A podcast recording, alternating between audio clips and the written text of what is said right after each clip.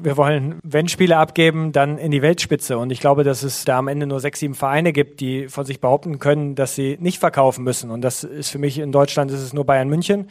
Und dann gibt es noch ein paar ausländische Vereine. Und dass der Weg mal sein kann, ja, das, das ist so. Ich will auch Spieler haben, die ambitioniert sind, die, die nach ganz oben wollen. Und wenn ein Spieler sagt, ich komme zu euch und will, will am Ende Champions League-Sieger oder will irgendwann Weltmeister werden, dann hat er die richtige Einstellung, auch bei uns erfolgreich zu sein. Kicker meets the Zone, der Fußball-Podcast. Präsentiert von Tipico Sportwetten mit Alex Schlüter und Benny Zander.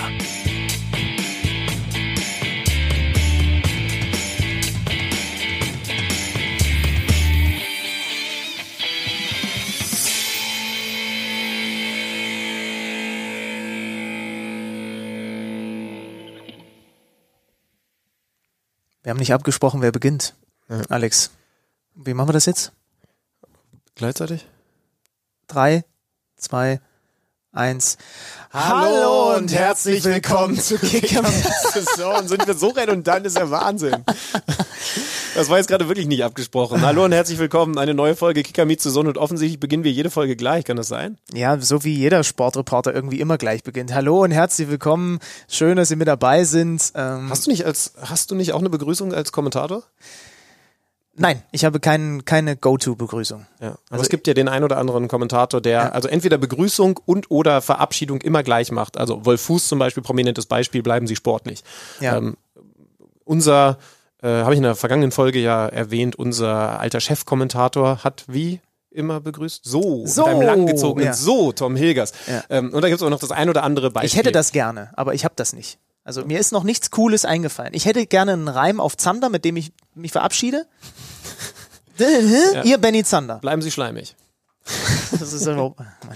Ja, ihr seid direkt mal eingeladen, da vielleicht Benny Zander in seiner Kommentatorenkarriere zu unterstützen. Erst einmal schön, dass ihr eingeschaltet habt. Ja. Übrigens auch schön, dass ihr so viel Feedback gegeben habt zur vergangenen Folge. Wir hatten es angedeutet, wir haben uns eine ganze Menge versprochen von unserem Trip nach Manchester.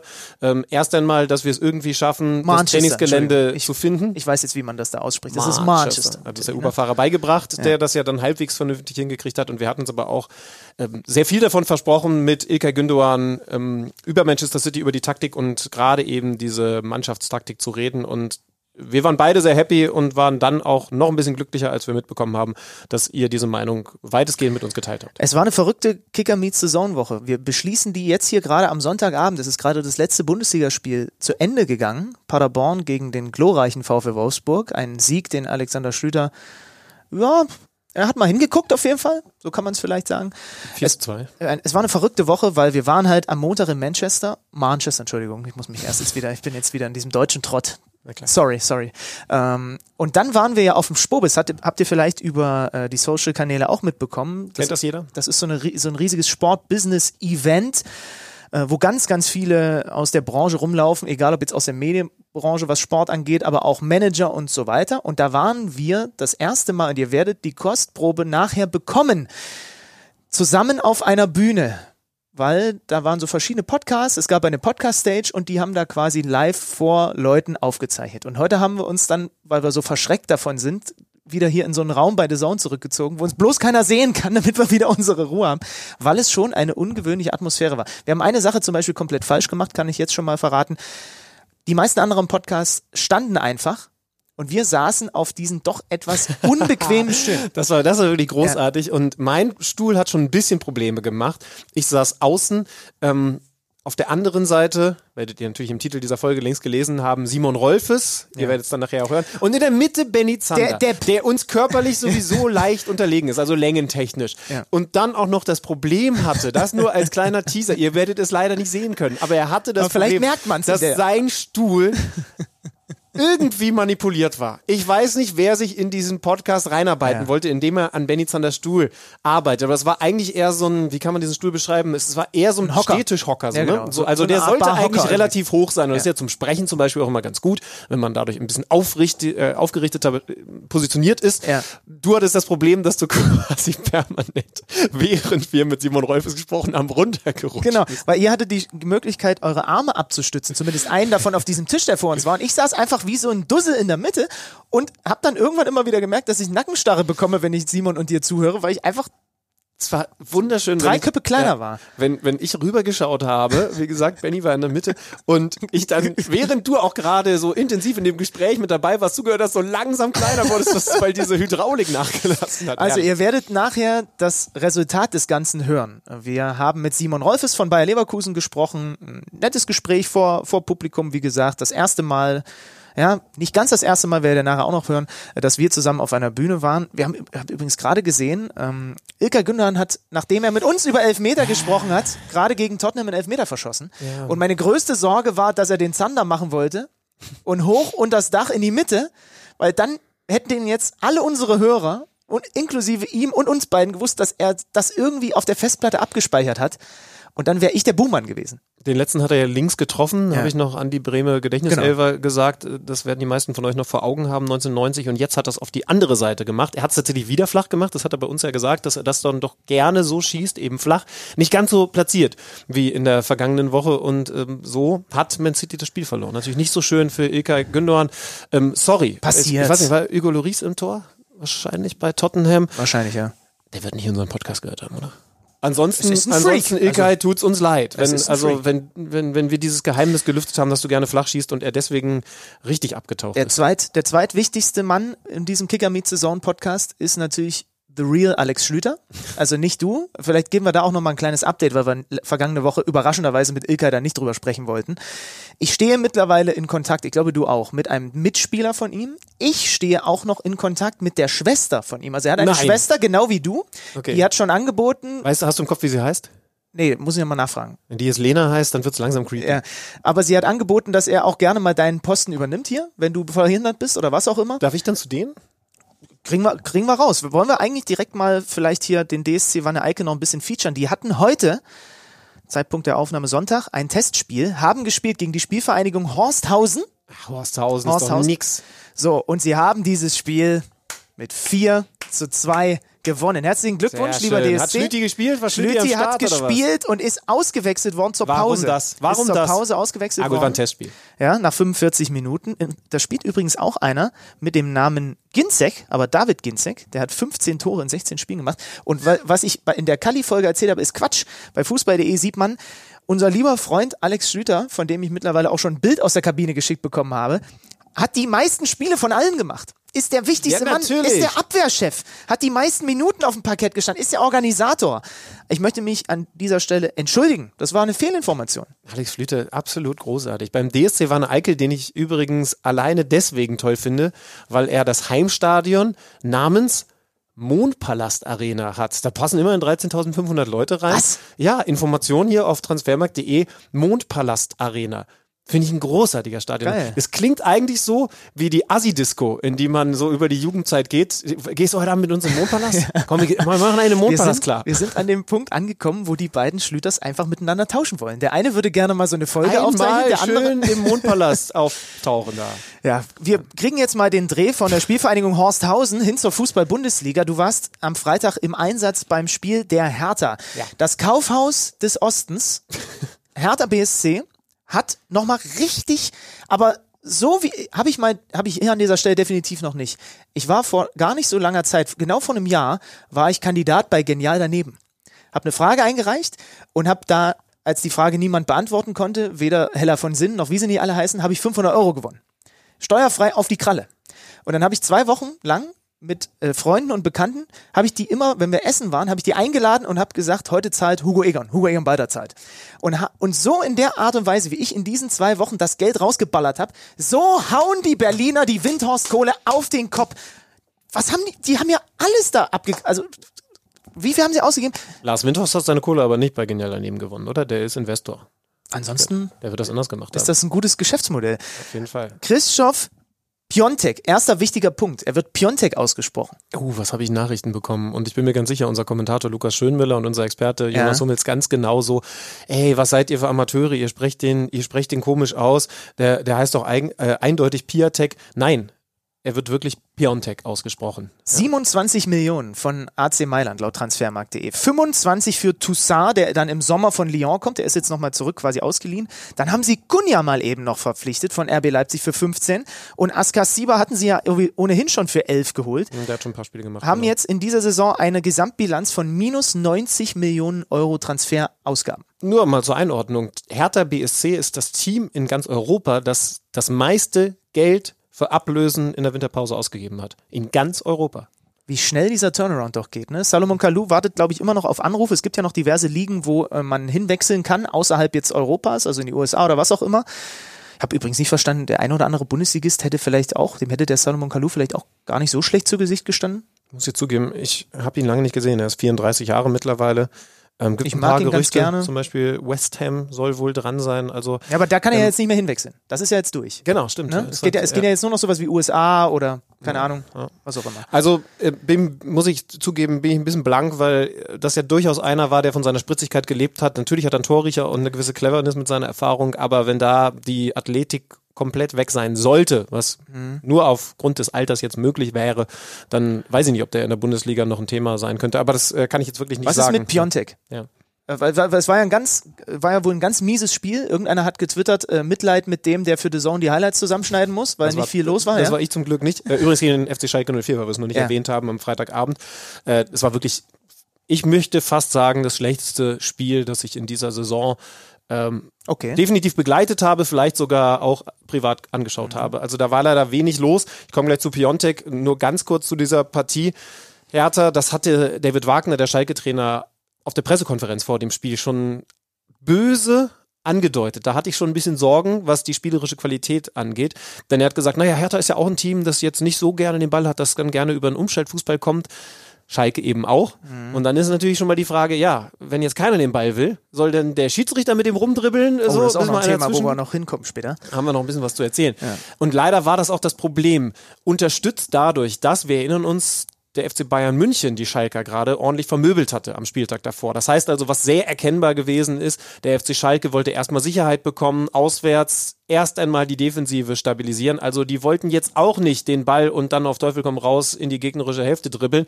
Und das war dann leider ähm, ja der Grund dafür. Also diese ganzen Verkettungen. Hertha ist da sowieso nicht die Mannschaft für. Hat jetzt neue Leute, die sich erstmal finden müssen, dass das ein ganz schwaches Spiel gewesen ist. Wenig Mut, sehr wenig spielerische Klasse und am Ende 0 zu 0. Piontek ist gekommen in der zweiten Halbzeit. Für ähm, Arne Meyer, den sie nicht abgegeben haben. Ja. Der ist weiterhin da, absolut. Ach nee, Quatsch, ist für Marius Nee, Meier ist auch gekommen. Meier ist, ist auch, auch eingewechselt ja. worden. Äh, Piontek war okay, hat aber nichts Besonderes gemacht, außer dass er ähm, einmal sich ganz schön bei einer Standardsituation weggeschlichen hat und dadurch eine Chance hatte. Aber, aber man konnte jetzt nur in kleinen Ansätzen erkennen, dass der Typ Potenzial hat. Dass er übrigens in dieser Saison beim AC Mailand bislang auch noch nicht unter Beweis gestellt hat. Also kommt mit vier Saisontoren von Mailand. Der war bei Genua vorher richtig, richtig gut. Da hat er geknipst ohne Ende, ist so ein typischer Neuner. Das mhm. heißt also, der hat Potenzial. Das Ding ist, das hat äh, zum Beispiel Jonas äh, Hummels als Experte bei uns dann auch gesagt. Erst einmal sind nur die Zahlen sehr, sehr groß. 27 Millionen für Piontek, Toussaint, der dann kommt im Sommer, 25 Millionen, 15 Millionen Kunja, 11 Millionen Askasiba. Die Namen sind noch nicht groß. Und da muss man jetzt eben abwarten, ob das dann wirklich gute Einkäufe oder einfach nur teure Einkäufe gewesen sind. Bei Piontek habe ich schon Hoffnung. Askasibar ist zumindest ein Arbeiter im Mittelfeld, aber ähm, wir dürfen halt nicht vergessen, Hertha muss schon auch noch nach unten schauen. Und das war jetzt zumindest spielerisch alles andere als eine Offenbarung. Der größte Name ist immer noch der Trainer. Und ähm, auch das können wir an dieser Stelle mal verraten. Bei unserem Manchester-Trip sind wir auf dem besten Laden der Welt getroffen. Oh ja. Nämlich den Laden, wo ich sehr, sehr viel Geld gelassen habe. Einen Laden mit ganz vielen alten Fußball Fußballtrikots. Übrigens, ganz kurz, äh, großes Dank. Wenn ich jetzt den Namen noch schnell finde, dann, dann kann ich den hier auch öffentlich machen. Großes äh, Dankeschön oder großer Dank, wollte er sagen, ja. Absolut. äh, da hatte ich währenddessen schon mein Handy gegriffen und dann weißt du, dann hört es auch schon wieder auf mit der sauberen Aussprache, wenn ich zwei Dinge auf einmal tue. tue ähm, weil ein Hörer uns darauf aufmerksam gemacht hat, dass es diesen Old, stimmt, ja, äh, ich ja. weiß gar nicht, wie er heißt, Old Jersey Shop äh, in Manchester, in Manchester gibt. Ähm, vielen lieben Dank dafür. Äh, jetzt finde ich das auf die Schnelle nicht, aber ich werde mich, ich werde mich nachher nochmal Beschreib mal kurz, was das Geile an dem Laden ist. Dass das ungefähr 6000 Trikots sind, ähm, historische Hier, Classic, Trikots. Classic Football Shirts Shop heißt Genau. Große Empfehlung, also ein Laden relativ schlicht gehalten, aber das Wichtigste sind eben die Trikots, die da tausendfach gefühlt rumhängen, also aus den 50er, 60er Jahren, aber auch aus den großen 90er Jahren. Mit Cleansea und Tottenham Mit Beispiel, Cleansea und ne? Tottenham Ja. zum Beispiel könnt ihr euch dann da kaufen. Natürlich ein bisschen mehr Fokus auf die Premier League Vereine, auf die englischen Vereine, aber äh, ich weiß gar nicht, du, bist du mittlerweile aus den Schulden raus? Nach Ich habe drei Trikots gekauft. Oberfemi Martins, Newcastle United. Oberfemi Martins habe ich immer beim Fußballmanager gekauft und immer mit dem bei FIFA gespielt, wenn ich die Chance hatte. Mega gut. Erzählt er mir auch heute noch. Ronaldinho im Barcelona-Trikot, weil das haben wir ja auch schon unter anderem mit Benny Henrichs, glaube ich, besprochen, ne? Äh, mein absoluter, und mit, mit, mit Ilkay hast Ilkay du's auch letztens erzählt, auch, ja. ja. Mein absoluter, äh, der hat meinen Horizont erweitert, was Fußball angeht. Und Henrik Larsson, schwedische Nationalmannschaft. Die drei Trikots, lustigerweise Nummer 9, Nummer 10, Nummer 11.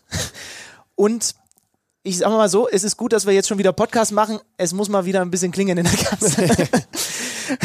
Aber nochmal großen Dank und eben auch die Weiterempfehlung. Das ist ein toller Laden für alle Fußballfans. Man kann da sehr viel Zeit verbringen Ja. und sehr, sehr arm werden, fragt Benny Zander. Ähm, so viel also zum Freitagsspiel. Das war viel Arbeit auf dem Feld. Das war dann auch ein bisschen Arbeit in der Moderation. Aber gut, manchmal ist Fußball dann eben auch so. Der Mittwoch und der Donnerstag auf der Spobis, um da noch ein Wort zu sagen, haben schon Spaß gemacht. Benny ist ein guter Networker, muss man schon sagen. Weil er hat diese Leichtigkeit. Du, du gehst dann da rum und du merkst so, boah, guck mal, hier sind sie alle in der Medienbranche, im Manager-Business, da, wo man die Handynummern herbekommen muss. Und der Zander, der flügt da durch das Feld, der lässt sich ein Bier ausgeben bis zum nächsten. Klar, die wussten natürlich auch nicht, dass du komplett pleite bist nach dem Trikot-Einkauf.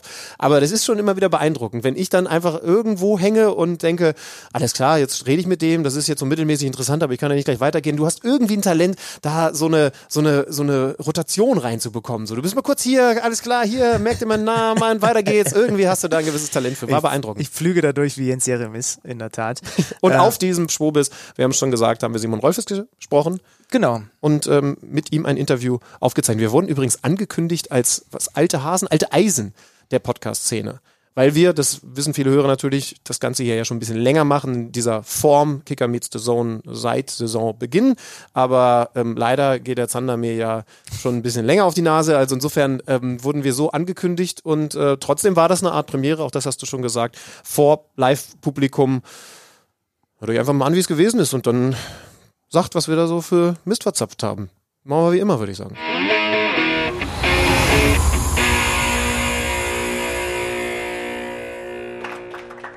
Bin mir sicher, Sie haben jetzt ältere Eisen erwartet, als wir auf die Bühne gekommen sind. Schön, dass Sie da sind. Mein Name ist Alex Schlüter, Benny Zander direkt neben mir, Simon Rolfes, wir sind sehr erfreut.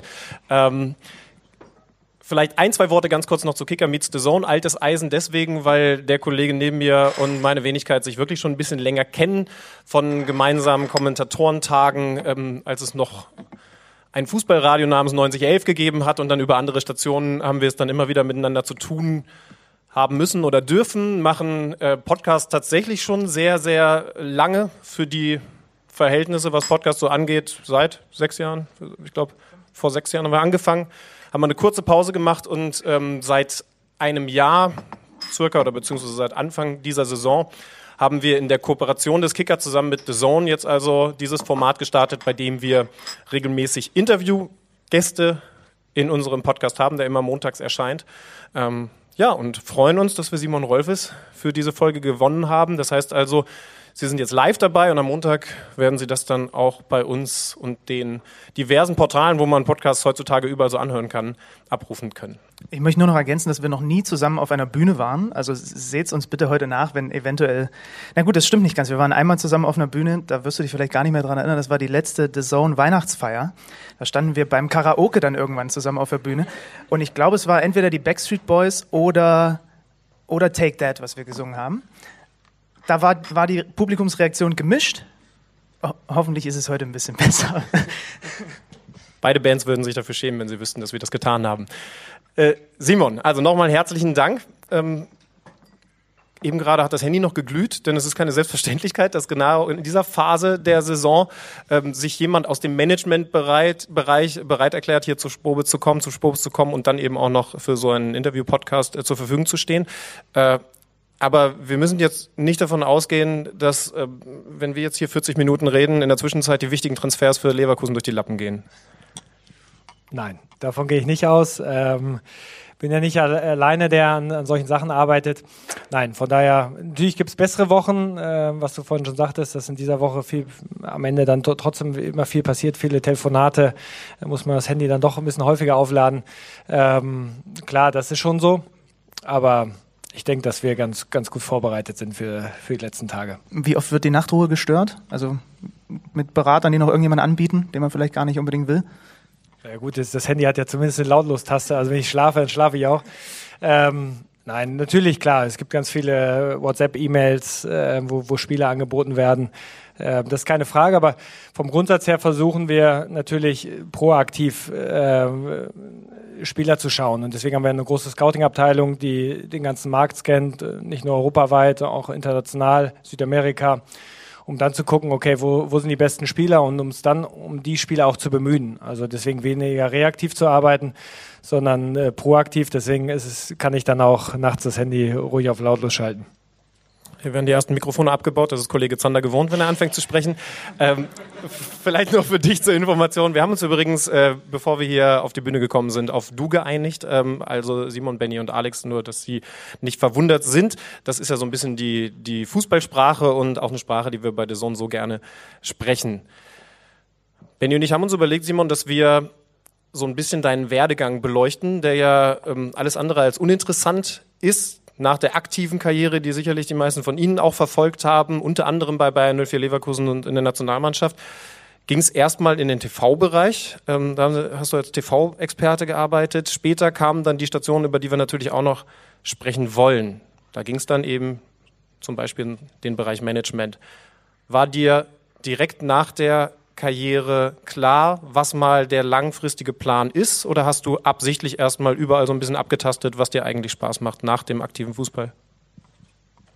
Nein, der langfristige Plan, ähm, der war klar, dass es ähm, ins Management geht ähm, für mich. Und das hat natürlich verschiedene Facetten. Deswegen habe ich auch geguckt, okay, ähm, habe ich ein bisschen ähm, beim ZDF gearbeitet oder, oder für, fürs TV ähm, habe einen UEFA Master äh, für ehemalige äh, Nationalspieler gemacht im, im, Fußballmanagement über eineinhalb Jahre. Also das Ziel war immer klar, dass es ins Management geht. Aber natürlich geguckt, okay, welche, welche Randaspekte, die ich jetzt vielleicht als aktiver Spieler nicht so ähm, er, erlebt habe oder so direkt, vielleicht auch von der anderen Seite kennenzulernen. Und da, das war schon spannend, auch für, für die Medien zu arbeiten. Wir waren vorgestern, hatten wir das große Privileg, in Manchester bei Ilkay Gündogan zu sein, mit dem Interview zu führen. Äh, das ist die aktuelle Folge übrigens, also wer sie noch nicht gehört hat, die ist online. Ähm, anderthalb Stunden haben wir mit dem über Taktik und so weiter gequatscht und äh, da haben wir mit ihm auch darüber gesprochen, was auch in dieser Doku über City so ein bisschen rauskommt. Ich habe ihn gefragt, ähm, täuscht der Eindruck oder wäre sein Trainer eigentlich lieber noch Spieler? Wenn man ihn so in der Kabine beobachtet und so weiter. Ähm, wie ist die, wie, wie, ist die, die Sehnsucht nach der aktiven Zeit? Jetzt vielleicht gar nicht unbedingt nach dem auf dem Platz, aber Dirk Nowitzki hat zum Beispiel auch gesagt, dass was mir am meisten fehlen wird, ist das in der Kabine, diese Kameradschaft. Ja, es würde mich natürlich erstmal interessieren, was hat er geantwortet? Pep will, will er weiter noch Spieler sein? Also oder? laut Ilkas Aussage ist er zur Hälfte im Kopf zumindest noch Spieler. Noch Spieler. Ja, ja, okay. und man muss ihn eher vom Platz weghalten. Okay. Ja, natürlich, sag mal, das, das Leben, was, was der Dirk auch gesagt hat, äh, in der Kabine ist natürlich, ist natürlich locker, äh, wenn äh, ein paar Sprüche dem anderen gedrückt, äh, natürlich ein sehr entspannte, sehr entspanntes äh, Leben in der Kabine und, und auch lustig. Ähm, nichtsdestotrotz natürlich, und das glaube ich auch das, was Dirk dann gesagt hat, was ihm nicht fehlt, die Arbeit natürlich auf dem Platz oder sag mal, der ganze Tag, äh, an, an sich bist du 24 Stunden Vollprofi. Ja, da geht's Regeneration, Essen, alles Mögliche und natürlich die, äh, klar, direkte Arbeit auf dem Platz oder im Fitnessraum etc. Da merkt man schon dann, dass der 18-Jährige irgendwann doch deutlich schneller wird, dass er deutlich schneller regeneriert und dann ist das auch schon, schon ein hartes, hartes Brot manchmal, wenn man ein bisschen älter wird. Und deswegen fehlt mir das nicht. Also ich mache weiter gerne Sport und, und spiele auch gerne Fußball. Ähm, das ist alles, aber richtig Spitzen, Spitzen äh, Fußball, äh, Champions League Niveau, ähm, da musst du 24 Stunden Vollprofi sein. Und ähm, da merkst du dann, dass, dass du irgendwann auch an deine körperlichen Grenzen kommst. Von daher vermisse ich das auch nicht. Auch wenn wir jetzt schon wissen, dass es dann eben doch nur eine Zwischenstation gewesen ist. Ich würde gerne noch mal eine Nachfrage zu dem, zu dem Leben als TV-Experte äh, stellen. Hast du es dir so vorgestellt? Hast du es dir vielleicht sogar leichter vorgestellt? Wie waren die Erfahrungen? Ja, in, der Weise ein bisschen leichter, weil ähm, es schwierig ist, in 90 Sekunden irgendwie ein Spiel zu erklären. Und deswegen ist es doch häufig auch bei TV-Experten, weil die Kürze der Zeit, die du hast, das sind ja meist 90 Sekunden Slots oder vielleicht mal zweieinhalb Minuten, dann, dann ist es ja schon viel, ähm, gar nichts anderes erlaubt. Und das ist gar nicht so einfach sozusagen, dann irgendwie Inhalt rüberzubringen oder vielleicht auch mal ein bisschen was zu erklären. Ähm, und ja, was wirklich Interessantes ist, äh, rüberzubringen. Und ähm, deswegen fand ich das fand ich das gar nicht so einfach, in 90 Sekunden irgendwie ein ganzes Fußballspiel zu erklären. Weil so trivial ist es nun mal nicht. Ist auch, wir bemühen uns auch immer, aber manchmal kriegen wir es äh, auch nicht unter 1,15 hin, so einen Spieltag in so einem Podcast zu bequatschen und dann wird er doch mal 1,30 wir haben dann uns äh, gestern natürlich intensiv nochmal in alles eingelesen und das Spannendste, da waren wir uns einig, was deine, deinen Weg zu der Position, die du jetzt hast, angeht, ist dieses Studium, was die UEFA anbietet. Du hast es gerade schon gesagt, es nennt sich Master for International Players. Dann habe ich die Liste durchgescrollt mit, von den Leuten, mit denen du da zusammen dieses Studium gemacht hast. Carambeu, Juninho, Abidal, Nuno Gomes, äh, äh, Sebastian Kehl, um auch nochmal einen Deutschen mitzunennen.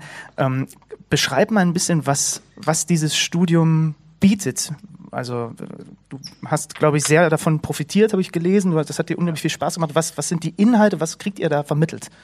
Ja, alle, alle Aspekte, die es rund um, sag mal, Fußballmanagement gibt. Also ähm, zum Beispiel, wenn, was, wenn man ein Stadion baut, wie versucht man zu finanzieren, wie versucht man zu bauen, welche Aspekte der Vermarktung ähm, spielen nachher eine Rolle. Das ist zum Beispiel ein, ein Thema gewesen.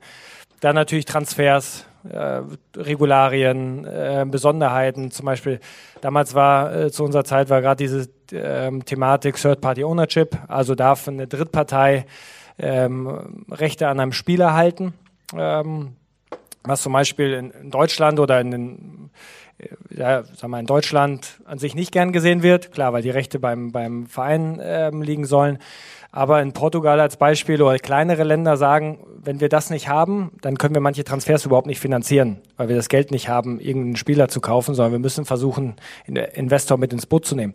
Und wenn so eine Diskussion, das ist jetzt mittlerweile nicht mehr möglich, aber so eine, solche Diskussionen sind natürlich spannend, äh, wenn man aus unterschiedlichen Blickwinkeln ähm, das, das betrachtet und nicht nur aus der deutschen Brille, sagen wir mal, einer finanzkräftigeren Liga, sondern auch aus der ähm, wenn einer dann von Lettland sozusagen seine Meinung ähm, dazu sagt. Und davon profitiert man sehr. Also es waren verschiedene Themenschwerpunkte, so dass es inhaltlich schon mal spannend war. Aber was natürlich auch fantastisch ist, einfach ähm, ein super Netzwerk. Wir haben ähm, waren alle damals sozusagen am Anfang unserer nächsten Karriere und ich glaube mittlerweile aus unserem Kurs sind sechs oder sieben äh, Sportdirektoren oder in einer ähnlichen Position und äh, das hilft natürlich und ähm, ja, Informationen oder wenn man dann auch mal miteinander verhandelt. Das war auch an verschiedenen Orten auf der Welt. Ne? Also hat, ich habe, als ich das gelesen habe, hat das so auf mich den Eindruck gemacht, da kam wahrscheinlich so ein bisschen wie, wie, wie Klassenfahrt-Feeling auf, wenn ihr dann in den verschiedenen Orten da zusammen wart. Ja, kann man das so ein bisschen? Ja, kann man so sagen. Nein, ist super. Wir waren immer eine Woche, also waren siebenmal eine Woche.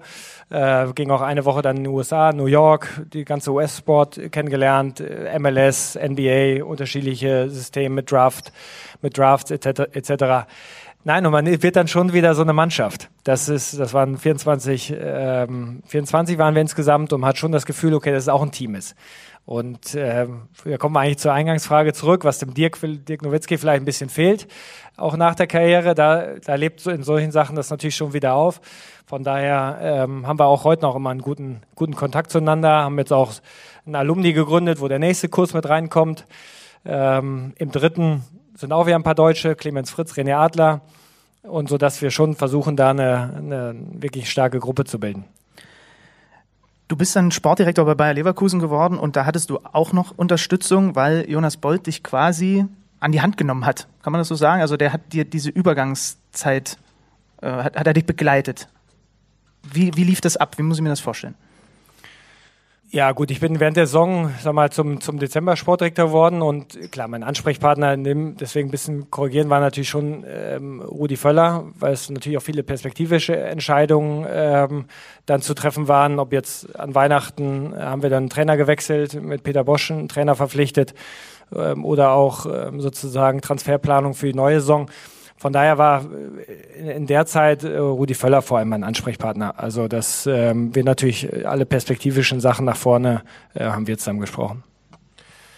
Kalli Kallmund auch jedem von Ihnen noch ein Begriff. Ähm, hat uns vor ein paar Wochen erzählt, wie das zu seiner Zeit bei Bayern 04 Leverkusen war. Und auch da haben wir ein bisschen mit den Ohren geschlackert, als er so aus dem Nähkästchen, wie er das ja ab und zu tun soll, äh, gerüchteweise erzählt hat, was da für Charakterköpfe aufeinander getroffen sind. Ich meine, das muss man sich ja nochmal vorstellen. Rudi Völler war schon da, klar. Aber dazu kam dann ein, ein Christoph Daum, ähm, damals noch Andreas Rettich an, als, als Co. an der Seite. Wie ist das heutzutage? Wie viele Egos prallen aufeinander? Und dann sind wir wieder bei dem Thema, wie viel Teamchemie ist vorhanden? Es ist viel, es ist viel Teamchemie vorhanden. Das, das auf jeden Fall. Trotzdem, ähm, dann nehme ich auch sag mal, unseren Cheftrainer, dann, weil Christoph Daum erwähnt hast, mit dazu, Peter Bosch, äh, Rudi Völler und ich. Natürlich haben wir auch alle, jeder eine erfolgreiche Karriere gehabt und, und jeder hat auch seine Vorstellung, was, wie wir uns vielleicht weiterentwickeln können, welche, ähm, welchen Positionen wir uns verbessern müssen oder ähm, wie wir erfolgreicher sein können. Also das haben wir schon, deswegen sind auch die, die Diskussionen ähm, immer wieder anregend, weil es unterschiedlichen Perspektiven auch kommen. Aber am Ende, und das zeichnet Bayern 04 auch aus, dass wir am Ende bei jeder Entscheidung, ob es jetzt zum Beispiel eine Trainerentscheidung im letzten Winter war oder ob es Transfers sind, dass wir am Ende alle dahinter stehen. Und äh, ich glaube, das ist auch wichtig. Ego finde ich jetzt erstmal überhaupt nicht ähm, negativ, weil eine starke Meinung ist wichtig in, in, in, Entscheidungsprozessen, um nach vorne zu kommen. Aber am Ende musst du, muss jeder eine Entscheidung mittragen und ähm, das ist hundertprozentig der Fall. Stichwort Perspektive. Wie sehr hilft es dir heute, dass du auch mal die andere Perspektive hattest, zum Beispiel am Verhandlungstisch als Aktiver auf der anderen Seite gesessen hast? Sehr. Also das hilft sehr, die unterschiedlichen Perspektiven. Deswegen, was ich vorhin sagte, auch mit Medien, das auch mal auf der Medienseite zu sein und nicht immer nur auf der Spieler- oder Vereinsseite. Das hilft, um mal die sozusagen Bedürfnisse zu können oder vielleicht auch die Not von, von ähm, Journalisten, dass er was liefern muss. Ähm, das hilft sehr. Und natürlich auch auf Handlungstisch, auf, ob jetzt auf Spielerseite, jetzt auf Vereinsseite, dazwischen auch ähm, ähm, als Berater ähm, sozusagen agiert, sodass ich alle alle Blickwinkel auch mal eingenommen habe. Und ähm, das hilft, wenn du ein Verständnis füreinander hast. Enorm. Ihr habt gerade mit eurem Coach verlängert, mit Peter Bosch. Kannst du für uns mal ein bisschen abstrakt diese, den Ablauf dieser Verhandlungen beschreiben? Also natürlich ist pauschal wahrscheinlich nicht so einfach zu sagen, weil manche Verhandlungen ziehen sich mehr, manche gehen schneller, aber wie lief diese Vertragsverlängerung ab? Ja, wie, was du schon sagtest, jede, jede Verlängerung oder Verhandlung äh, ist, ist unterschiedlich, weil es immer auf eine Konstellation auch drauf ankommt. Da war das ganz entscheidend bei Peter sozusagen, dass wir vorher ähm, ja, gesagt haben, dass wir mit ihm zufrieden sind, dass wir bei 04 für offensiven Fußball stehen, dass wir erfolgreichen Off Offensivfußball spielen wollen, dass wir Talente entwickeln wollen und dass das zu Peters Arbeit auch passt, wie er, wie er trainiert, wie wir, wie wir spielen, dass es einfach eine gute, gute Kombination ist und im Kalenderjahr 2019 auch, auch sehr erfolgreich waren. Und, ähm, und das war sozusagen die Grundlage natürlich, dass wir ihm das gesagt haben, dass wir gerne mit ihm verlängern ähm, wollen. Er das auch sehr, die Arbeit sehr schätzt, sag mal, Professionalität des Vereins, die ganzen Rahmenbedingungen hat er schon häufiger, glaube ich, auch medial gesagt, dass er, sag mal, das, das ganze Paket, was auch Trainerstab etc., ähm, was dazugehört, dass er das noch nie bei einem anderen Verein vorher erlebt hat, sag mal, diese Qualität und dass er ähm, sich auch rundum wohlfühlt. Und das ist die Grundlage von Sachen. Und das andere ist dann sozusagen das i-Tüpfelchen irgendwie, dass man dann auch vertraglich zusammen, ähm, zusammenkommt. Aber die, die grundsätzliche Sache ist, ist der sportliche Aspekt. Und ähm, klar, dass wirtschaftliche Sachen auch ein bisschen dazugehören, ist normal. Aber die Basis bildet, bildet immer äh, die sportliche Ausrichtung. Das ist jetzt der Fall Trainer. Ähm, logischerweise gibt es auch eine ganze Menge Spieler, die Bayern 04 Leverkusen und all die anderen Bundesliga-Vereine regelmäßig verpflichten. Vielleicht passiert da ja sogar noch was. Ähm, wenn das Telefon jetzt gerade ähm, klingelt, dann wird schwer. Ähm, auch da gerne mal auf, auf die einfache, abstrakte Art und Weise. Ähm, wie finden solche Verhandlungen genau statt? Jeder von uns liest dann in den Medien, da wurde äh, das Handgeld vereinbart und da wurde dann äh, dieses Grundgehalt vereinbart und natürlich dann irgendwann auch eine Ablösesumme mit dem abgebenden Verein. Wann findet eine Kontaktaufnahme statt? Wann wird, mal ganz einfach gesagt, so einem Spieler aus Österreich, der da bei seinem Verein spielt, zum ersten Mal so ein Papier hingelegt und sagt der dann, alles klar, ich melde mich, weil ich mir ja gut vorstellen kann, äh, ich sage nicht, an welchen Spieler ich gerade denke, mit dem hattet ihr nichts zu tun, glaube ich zumindest. Ähm, ich gucke aber nochmal, was die anderen vier Vereine, die sehr auch letzte Nacht angerufen haben, so erzählen und dann würde ich Feedback geben. Das zieht sich schon oder, oder stelle ich mir das einfach ganz falsch vor gerade? Also ist ganz unterschiedlich. Manche Sachen gehen ganz, ganz schnell, manche Sachen äh, dauern, äh, dauern sehr lange. Ich kann vielleicht ein Beispiel jetzt, weil wir den Wintertransfer gemacht haben mit äh, Ezequiel Palacios äh, von River Plate aus Argentinien. Äh, zum Beispiel da mal ein Beispiel. Wir waren schon im letzten Winter, haben wir mal Kontakt zu einem Berater aufgenommen, ob es an sich ein Thema ist, weil, weil es einfach ein interessanter Spieler war. Und damals war die Chance ähm, nicht da für uns, weil er kurz vorm Wechsel zu Real Madrid stand und es nicht ging. Also da gab es eigentlich schon Kontakt von vor einem Jahr. Dann hat er sich ähm, leider das, ähm, ähm, das Wadenbein gebrochen, sodass eine schwere Verletzung, der Wechsel nicht zustande kam und er erstmal natürlich Reha gemacht hat. Wir ihn natürlich immer verfolgt haben, ähm, Kontakt gehalten haben und jetzt einfach die Situation genutzt haben, ähm, den Transfer zu tätigen in dieser Winterpause. Ähm, und das ist zum Beispiel ein Beispiel, wo es sehr lange dauert oder wo man sehr lange Kontakt schon hat und, und grundsätzliches Interesse signalisiert. Und dann geht es vielleicht auf einmal ganz schnell, so wie es jetzt in diesem Fall war. Das ist dann im Dezember relativ schnell gegangen, weil sich eine Tür geöffnet hat. Andere Sachen dauern vielleicht zwei Tage. Also das kann man, das kann man nie sagen. Es kommt immer auf eine Konstellation an ähm, der, der aktuellen ja, Situation. Wie ist es grundsätzlich so bei dir, wenn es dann um das Gehalt verhandeln, um das, ich nenne es mal Feilschen, um das Pokern geht? Äh, ich heule schon, wenn ich auf so einem türkischen Bazar bin und äh, das Gefühl habe, ich werde gerade abgezogen, weil ich das überhaupt nicht kann. Liegt dir das? Das gehört dazu. Ne? Also auch da kommt es ja, das ist ja auch sehr unterschiedlich. Es kommt auf unterschiedliche Kulturen an. Ähm, ja, in Südamerika ist eine Verhandlung mit Sicherheit ganz anders als, als manche in Deutschland. Es kommt sehr auf, weil es ja meistens dann schon Berater machen im, im, im Profibereich, auf die Berater an. Manche sind sehr professionell, äh, die wissen, in welchen Bereichen ein Spieler liegen kann von der Qualität. Das ist manchmal auch sehr einfach äh, zu verhandeln. Manche Sachen sind, sind komplizierter. Also das ist auch spannend weil man natürlich auch äh, die anderen Menschen äh, wahrnehmen muss und gucken muss und wie ist die Konstellation, wie ist die Strategie. Aber vom Grundsatz her haben wir sehr, sehr klares Bild von uns aus, sozusagen, wie wir in eine Verhandlung reingehen. Von daher geht das alles. Gibt es, was Verträge angeht, eine Entwicklung, die du vielleicht auch im Laufe deiner Zeit als Aktiver und jetzt dann eben im Bereich Sportdirektor Management miterlebt hast? Ich habe zum Beispiel das Gefühl, dass bei Verträgen eine, eine Situation entstanden ist, dass wenn jemand nur noch ein Jahr Vertrag hat, das schon fast nichts mehr wert ist. Dass man als Verein noch früher verlängern muss, weil die Situation mehrfach, und wir haben ja unterschiedliche Beispiele auch in den letzten Monaten erlebt in der Bundesliga, weil man als Verein dafür sorgen muss, dass der Spieler nicht in die Situation kommt, nur noch ein Jahr Vertrag zu haben, weil dann der Verein unter diese, in diese Drucksituation kommt, naja, also wenn wir ihn jetzt nicht verkaufen, dann wird er umsonst gehen. Dadurch ist noch mehr Druck auf der jetzigen Situation, weil klar ist, uns sind dann dadurch ja sowieso schon die Hände gebunden. Ist das eine Entwicklung, die, die es zu deiner aktiven Zeit noch nicht gegeben hat? Lange Frage. Lange Frage. Darf ich lange antworten, kurz antworten? Ähm, mit Sicherheit ist, ist der Punkt, dadurch, dass die Ablösungen äh, höher geworden sind, ähm, wichtiger auch Ablösungen zu erzielen, sozusagen. Deswegen hat er vielleicht eine, eine andere Dynamik bekommen, dieses letzte Vertragsjahr oder dass er eben nicht ausläuft. Aber ansonsten würde ich sagen, die Mechanismen, dass du natürlich gute Spieler frühzeitig verlängern willst, ähm, damit die möglichst lange Vertrag haben, ich glaube, das gab es früher auch schon.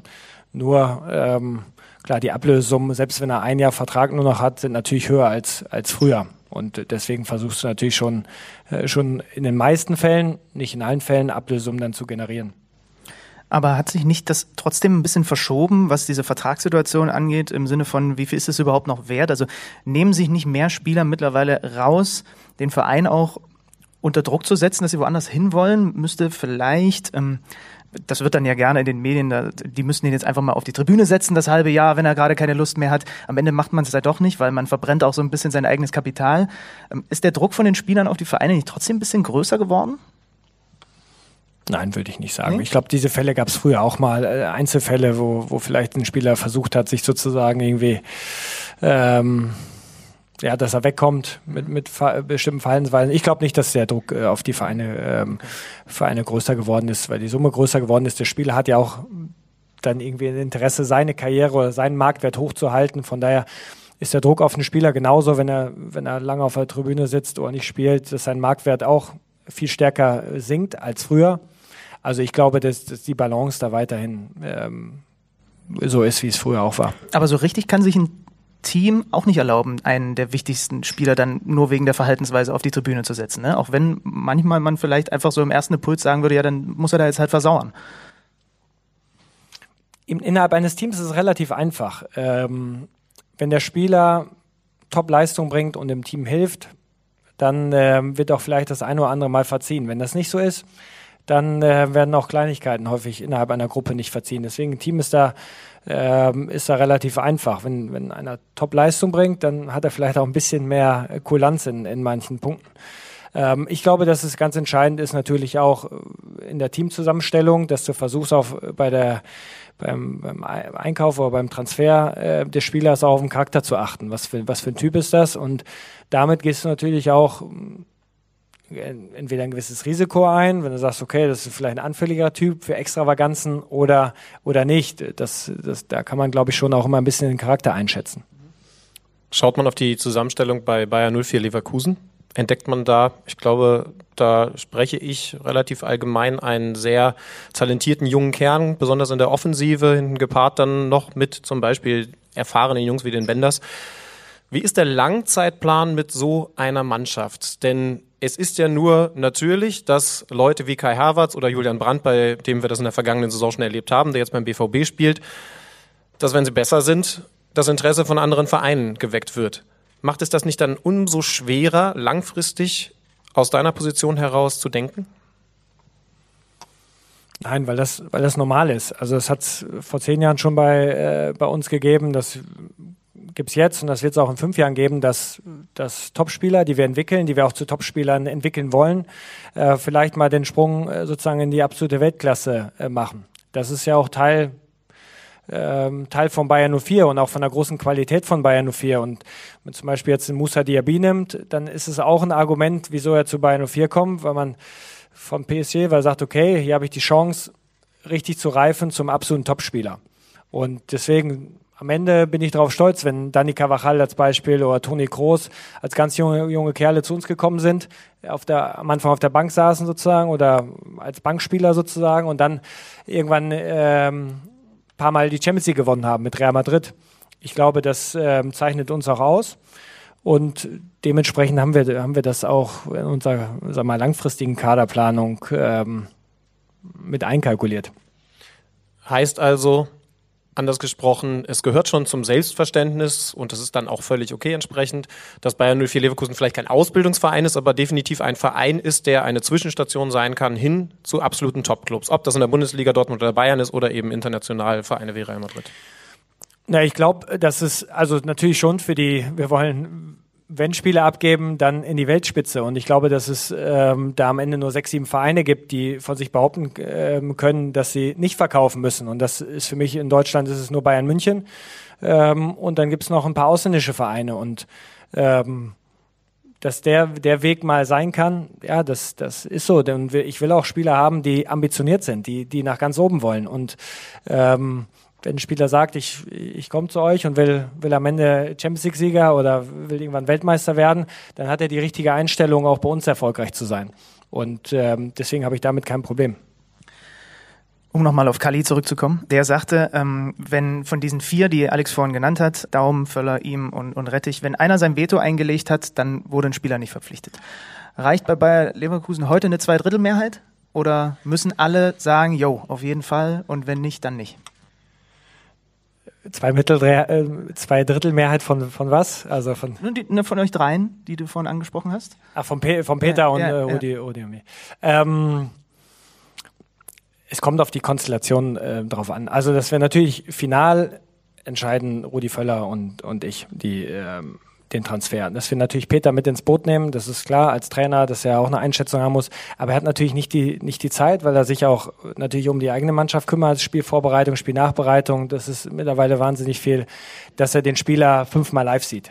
Also ähm, von daher ist natürlich die Einschätzung am Ende von, von Rudi und mir ähm, mit den Scouts oder die sich da intensiv mit jedem Spieler beschäftigen, ähm, am Ende noch entscheidend. Ich stelle mir sehr schwer vor, sich gegen Rudi Völler durchzusetzen, wenn er mit seinem Dickkopf sagt, dass er den einen Spieler nicht haben will. Ja, dann wird er, dann wird er, na, das, das, dann wird er Gründe haben oder argumentieren, ja, wieso ja. Ähm, er vielleicht den Spieler nicht gut findet. Vielleicht kann ich ihn dann überzeugen davon ähm, oder nicht. Also nein, mit Rudi ist es sehr angenehm, weil es nicht sozusagen eine dickköpfige Diskussion ist, sondern, sondern eine inhaltliche und wir den Spieler austauschen, ob der zu uns passt, ob der, ob, ob das das Richtige ist. Ähm, von daher äh, haben wir da bislang einen ganz guten, ganz guten Weg gefunden. Ich mache nämlich einen Podcast mit so einem Dickkopf, deswegen kann ich mich da eigentlich ganz gut reinfühlen. Wie ist eigentlich der Austausch unter euch Sportdirektoren, Managern? Also schreibst du zum Beispiel deinem lieben Sebastian Kehl, mit dem du auch diesen, dieses Studium zusammen gemacht hast, eine WhatsApp, wo dann drin steht Glückwunsch zu Haaland, um dann im Nachsatz aber zu sagen, dann braucht ihr ja den Götze jetzt eigentlich nicht mehr, oder? Wie ist denn der Austausch zwischen euch so generell, äh, zwischen eurer, ich nenne es jetzt mal eurer Manager-Gilde da? Ja, der ist gut. Wir waren zum Beispiel ähm, vom DFB organisiert vor, äh, vor Weihnachten eine Woche äh, im Silicon Valley, haben da interessante äh, Sachen kennengelernt und an sich ist ein guter Austausch. Ähm, weil man äh, natürlich auch immer wieder Konstellationen hat, da ist der eine in einer stärkeren Position, aber vielleicht auch mal später äh, äh, ja, es, es, es, es ist der andere in der stärkeren Position.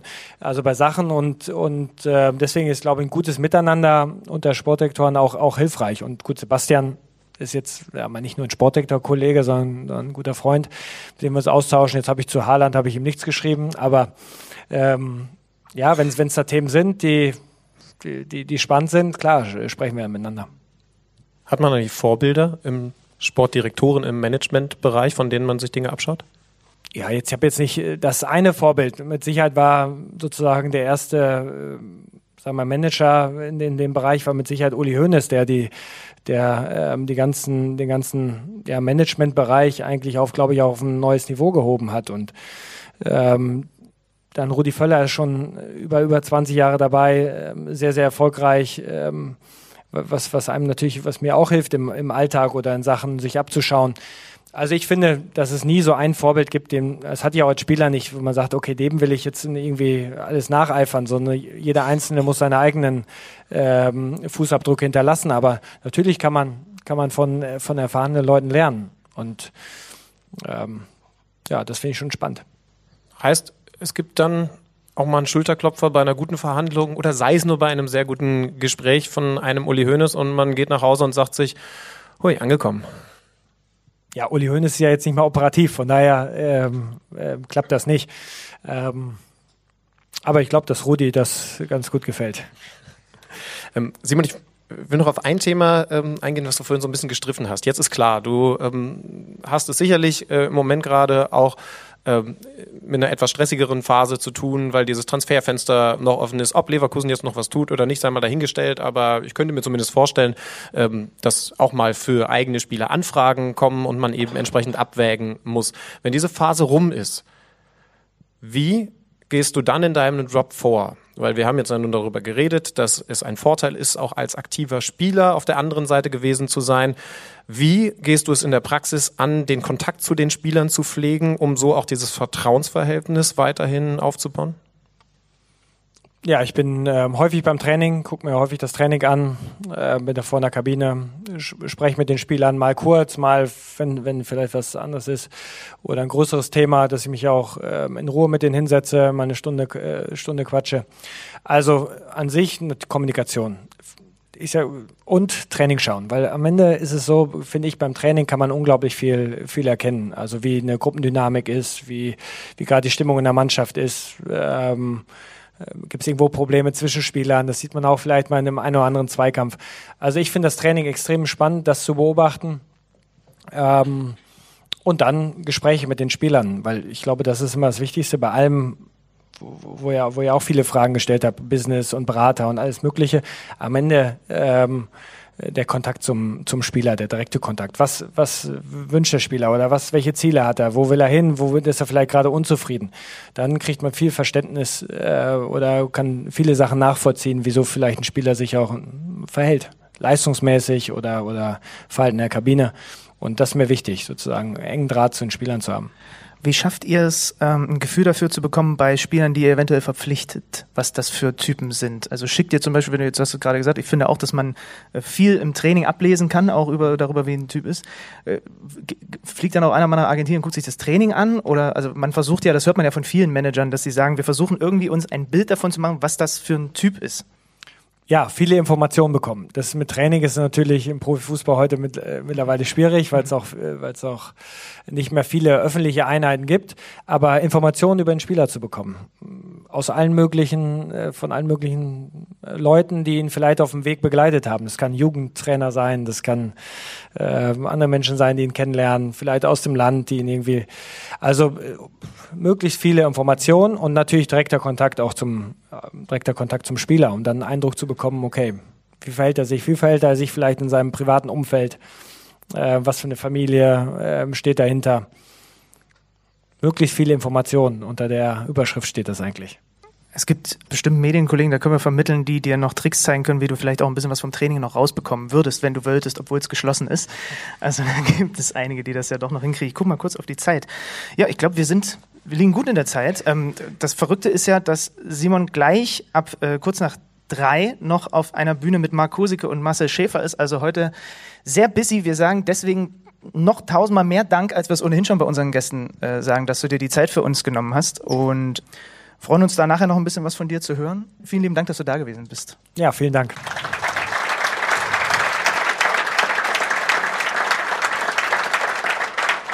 Also wie gesagt, ihn könnt ihr gleich ab kurz nach drei weiterhören. Äh, wer mit uns noch ein bisschen über Podcast oder was auch immer quatschen möchte, wir wuseln hier heute den ganzen Tag noch rum. Das war für uns auch ein bisschen seltsames Szenario, weil ich hatte drei Jahre von diesen fünf, die Alex angesprochen hat, das Vergnügen, dass ich häufig unseren Podcast in der Jogginghose zu Hause in meinem Schlafzimmer machen durfte. Jetzt hat sich ein bisschen geswitcht. Zu dieser Saison ist es so, dass Alex in seiner Küche oder in seinem äh, Arbeitszimmer manchmal sitzt und ich in ein richtiges Radiostudio gehen muss.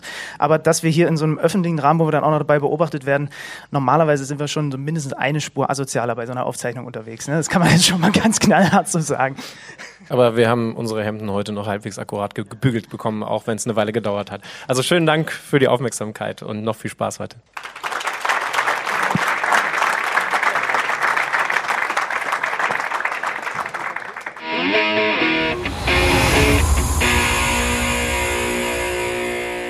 Auffällig warmer Applaus, als wir die Bühne verlassen haben. Sollte nicht zwischendurch der Applaus lauter sein? Bin mir nicht sicher. Ich habe da auch noch nicht so viel Erfahrung. Ja, also es könnte ja passieren, dass in dieser Saison wir das vielleicht noch ein, zwei Mal machen. Das ist jetzt nicht unwahrscheinlich. Äh, da ist so ein bisschen was im Entstehen. Aber es ist natürlich schon was anderes, ne? als wenn man hier einfach so vor sich hin blubbert oder halt mit einem Gast irgendwie irgendwo sitzt. Aber wenn dann halt plötzlich der Raum war ja sehr gut gefüllt, also alle, so gut wie alle Sitzplätze belegt und hinten standen sie auch noch, ist schon, ist halt dann schlagartig, ich meine, wir machen jetzt viel auch beide, auch vor der Kamera und so, aber da kriegst du nie so direktes Feedback und dann sitzen die da einfach und die gucken. Mhm. Und, und manchmal gucken die auch gelangweilt. ja, und dann wird man unsicher. Ja. ja. War eine ganz gute Erfahrung und für dich natürlich eine besonders interessante Erfahrung, wenn dann auch noch der Stuhl permanent abhaut und Richtung Boden abrutscht. Die Hörer können ja mal, können ja mal vielleicht, ich weiß nicht, ob man es wenn ihr ein Gefühl habt, an welcher Stelle des Interviews ich besonders tief gesessen habe, dann könnt ihr das ja gerne mal mutmaßen äh, in den äh, sozialen Netzwerken. Naja, das war auf jeden Fall das Gespräch mit Simon Rolfes. Die haben danach auch noch mal zugeschlagen. Äh, die Leverkusen haben sich auch noch äh, einen Verteidiger äh, gekauft, auch für nicht wenig Geld. Also ganz spannend, dass er trotzdem sich die Zeit für uns genommen hat. Und jetzt würde ich sagen, gehen wir mal rein in den Bundesliga Samstag. Da war ich nämlich auch im Einsatz. Ich habe eins der Bundesligaspiele kommentiert und zwar das Spiel der Bayern. Die Bayern haben gespielt gegen den FSV Mainz 05 und ich weiß nicht, wie viel von diesem Spiel du gesehen hast, aber ich kann dir sagen, dass ich 35 außerirdische Minuten von Thiago in der ersten Halbzeit gesehen habe. Die habe ich von einem Spieler auf seiner Position, in der Dominanz lange nicht mehr in der Bundesliga gesehen. Ich habe mich dazu hinreißen lassen, im Kommentar dann zu sagen, der spielt hier wie eine Mischung aus Ronaldinho und Jens Jeremis. Weil es war wirklich so erstmal, du hast wahrscheinlich das 3-0 auch gesehen, wie er ja. sich da durchtanzt durch die ja. komplette Mainzer Defensive. das sind die einen Geschichten. Der, der hat vor Spielfreude nur so gestrotzt, den, die, den Ball gestreicht. Sie konnten ihm auch gar nicht den Ball wegnehmen teilweise. Auf der anderen Seite des Feldes aber hat dem der Flick auch das Zeug mitgegeben jetzt für Verteidigen. Bälle weggrätschen, wichtige Tackles, die er teilweise damit reingebracht hat. Und das waren 35 Minuten wie aus einem Guss. Besser kannst du ein Fußballspiel als zentraler Mittelfeldspieler nicht machen. Das war hochgradig beeindruckend. Das ist natürlich wichtig. Man muss ehrlich sein, er hat nicht immer solche Spiele gemacht in Nein, dieser Saison. absolut. Also hat auch wirklich schwächere Auftritte abgelegt und war ja dann auch mal aus der Startelf verschwunden. Und da gab es dann sogar schon Überlegungen beziehungsweise Gerüchte, ob er denn noch lange bei den Bayern ist. Das war jetzt Weltklasse. Ich habe es ehrlich gesagt nur in der Konferenz gesehen. Ich habe das Tor gesehen. Ich finde das Tor schon auch interessant. Nicht nur, dass er das technisch so löst, sondern dass er da Dynamik drin hat. Weil das ist das, was aus meiner Sicht ihm noch zu häufig abgegangen ist in seiner Karriere, dass er mit Dynamik in den gegnerischen 16er reingeht. Und da war es gepaart mit dieser Leichtigkeit wirklich mal eine Dynamik, die das natürlich absolut besonders gemacht hat. Und wie er das abschließt, das, ja, da gibt's vielleicht zwei, drei in der Bundesliga, die überhaupt in der Lage wären, so ein Tor zu schießen. Ähm, er hat das getan. Das verdient allerhöchsten Respekt. Na, es sind halt dann wirklich, wie du sagst, alle Facetten. Ne? Es ist das Offensive im Sinne von dem Kreativen, es ist das Defensive, was du auf der Position halt mitbringen musst, haben wir gerade mit Ilkay Gündogan drüber gesprochen, und diese Dynamik. Und wenn er die dann so mit reinbringt, der war auch überall auf dem Platz zu finden, dann ist das einer der Top 3 Spieler der Fußball-Bundesliga. Wenn er das immer wieder zeigen kann. So, dann Muss er in der- halt bestätigen. ja, in der zweiten Halbzeit war es dann Verwaltungsmodus. Es stand dann schon 3-1. Die Mainzer hätten sogar noch mal verkürzen können, aber alles in allem, also in diesen ersten 35 Minuten hat man sehr gut gesehen, wie die Bayern gerade unterwegs sind unter Hansi Flick. Dieses sehr variable, immer wieder die Seiten wechseln, dann kommen gute Flanken, Pavard, tolle Flanke auf Lewandowski, der da Ja, fälsch, fälschlich alleine äh, frei steht. Ähm, sie sind super variabel. Sie haben das Spiel in die Tiefe, aber sie machen das Spiel auch immer wieder breit. Sie sind nicht wirklich ausrechenbar aktuell. Zumindest in dieser wirklich starken ersten Halbzeit gewesen. Da hat man das gesehen, wozu sie äh, äh, tatsächlich in der Lage sind aktuell. Das war schon, war schon beeindruckend. Dann, wie gesagt, Verwaltungsmodus, jetzt haben sie Pokal, dann steht das Spiel gegen RB Leipzig an. Da war wichtig, dass sich Robert Lewandowski nicht die rote Ka äh, die gelbe Karte abholt. Dann wäre wäre nämlich gelb gesperrt gewesen. Und da wird es dann richtig interessant, weil das ist dann jetzt tatsächlich die erste ganz dicke äh, Prüfung. Und man geht in dieses Spiel als Tabellenführer. Warum? Weil Leipzig Punkte gelassen hat. Im Abendspiel, das habe ich dann ausführlicher betrachten können, Leipzig gegen Gladbach. Und wenn ich vorhin im Freitagsspiel davon geredet habe, dass es eines der schwächsten Spiele der Saison gewesen ist, dann muss ich sagen, ich bin beeindruckt gewesen von dem, was da passiert ist. Nicht nur spielerische Glanzleistung, sondern auch das Drumherum war ein Spektakel, so dass ich bei mir zu Hause gesaß und gedacht habe, wow, ähm, das lohnt sich hier gerade zuzuschauen. Zwei Trainer, die es sich natürlich taktisch gegeben haben mit Nagelsmann und Rose. Nicht So. nur taktisch, auch emotional, ne? Genau. Ähm, zwei Mannschaften, die das zumindest in Ansätzen taktisch sehr interessant gelöst haben, aber auch fußballerisch. Gladbach führt 2 zu 0 in der ersten Halbzeit, zwei blitzsaubere Tore. Ja, eingeladen von den Leipzigern gerade beim zweiten Gegentreffer, böser Ballverlust, aber wie sie das dann spielen, das erste noch schöner als das zweite, zielgerichtet mit einem Kontakt jeweils, das ist schon brillant gewesen. Und dann gehen wir in die zweite Hälfte und es wird hitzig. Also die, noch ganz kurz, die erste Halbzeit war von Gladbach bärenstark. Ne? Ja, ja, sag also, ja. Ne, also nicht nur diese beiden Situationen, sondern die waren Chef im Ring in der ersten Halbzeit. Und Absolut. zwar auf eine beeindruckende Art und Weise, so musst du in Leipzig erstmal spielen. Ja. Ich habe jetzt schon angekündigt, dass du die zweite Halbzeit an Informationen bereicherst. Ach so, ja. Ähm, wie fangen wir denn an? Also Leipzig, Leipzig verkürzt in der 50. durch Schick. Kurioses Tor. Ne? Ganz selten. Gab es einige an diesem Spieltag. Ganz, Ihr ganz seltsamer wahrscheinlich vor Treffer. Augen. Jan Sommer will eine Flanke abfangen, ähm, bockt mit dem beim eigenen Mitspieler auf und macht dann irgendwie so den den Salto. Ich glaube, wenn wir beide irgendwann doch nochmal die lang erträumte Profi-Wrestler-Tag-Team-Karriere starten, dann wäre das unser Finishing-Move. Ich springe, du machst so einen leichten Buckel und ich roll mich ab und wir brechen uns beide irgendwie das Genick. Das wäre unser Finishing-Move. So sieht man sonst eigentlich nur aus, wenn man beim Lenker vorne übergeht. Ne? Also ich glaube, das ist halt, also naja. Äh, Und dann wird's ganz spannend, weil dann kommen wir in die 61. Minute. Und das ist eine Minute, die das, das ganze Gefüge dieses Spiels komplett verschiebt und die sehr viel Diskussionsstoff bietet. Und am Strich steht erstmal, Alassane Player sieht erst die gelbe und ungefähr drei Sekunden später die gelb-rote Karte. Und ähm, bis dahin war das kein so hitziges Spiel, war das kein überhartes Spiel. Und ab dann ist es ein ganz anderes Spiel geworden. Ich hatte erst den Gedanken, als das Spiel dann durch war, ich hätte gerne beide diese letzte halbe Stunde noch in Vollzahl gegeneinander an, antreten sehen. Das Problem ist nur, dass das, was danach kam, auch so unterhaltsam war, dass es trotzdem gut war. Aber wir müssen natürlich über diese gelb-rote Karte reden, weil die ist wahrscheinlich der Aufreger dieses Spieltags. Ähm, Alassane Player sieht im Grunde genommen, wie fasse ich es am besten zusammen, vom Schiedsrichter Stieler zweimal gelb wegen Meckern und Abwinken. Ne? Ja, Meckern hat Tobias Stieler dann später gesagt, war gar nicht der Grund, sondern es war die Gestik, die für ihn entscheidend war. Was ist passiert? Player wird für sein Dafürhalten, und ich glaube, da kann man ihm folgen, zumindest etwas berührt von dem Gegenspieler, hat gemerkt, okay, das muss ja eigentlich ein Foulpfiff für mich sein, den hat er nicht bekommen. Dann hat er in dem Moment nicht sich umgedreht und ist dem Ball hinterher, sondern ist in Richtung Schiedsrichter und hat da so gestikuliert und es kann nicht sein und stampft auf und so weiter und so fort. Dafür sieht er die gelbe Karte. Ähm, die zeigt ihm der Spieler. Er dreht sich um. Ich bilde mir ein, dass er, deswegen fand ich das im Nachhinein so interessant, dass Stieler sagt, dass er nichts mhm, gesagt hat. Ja.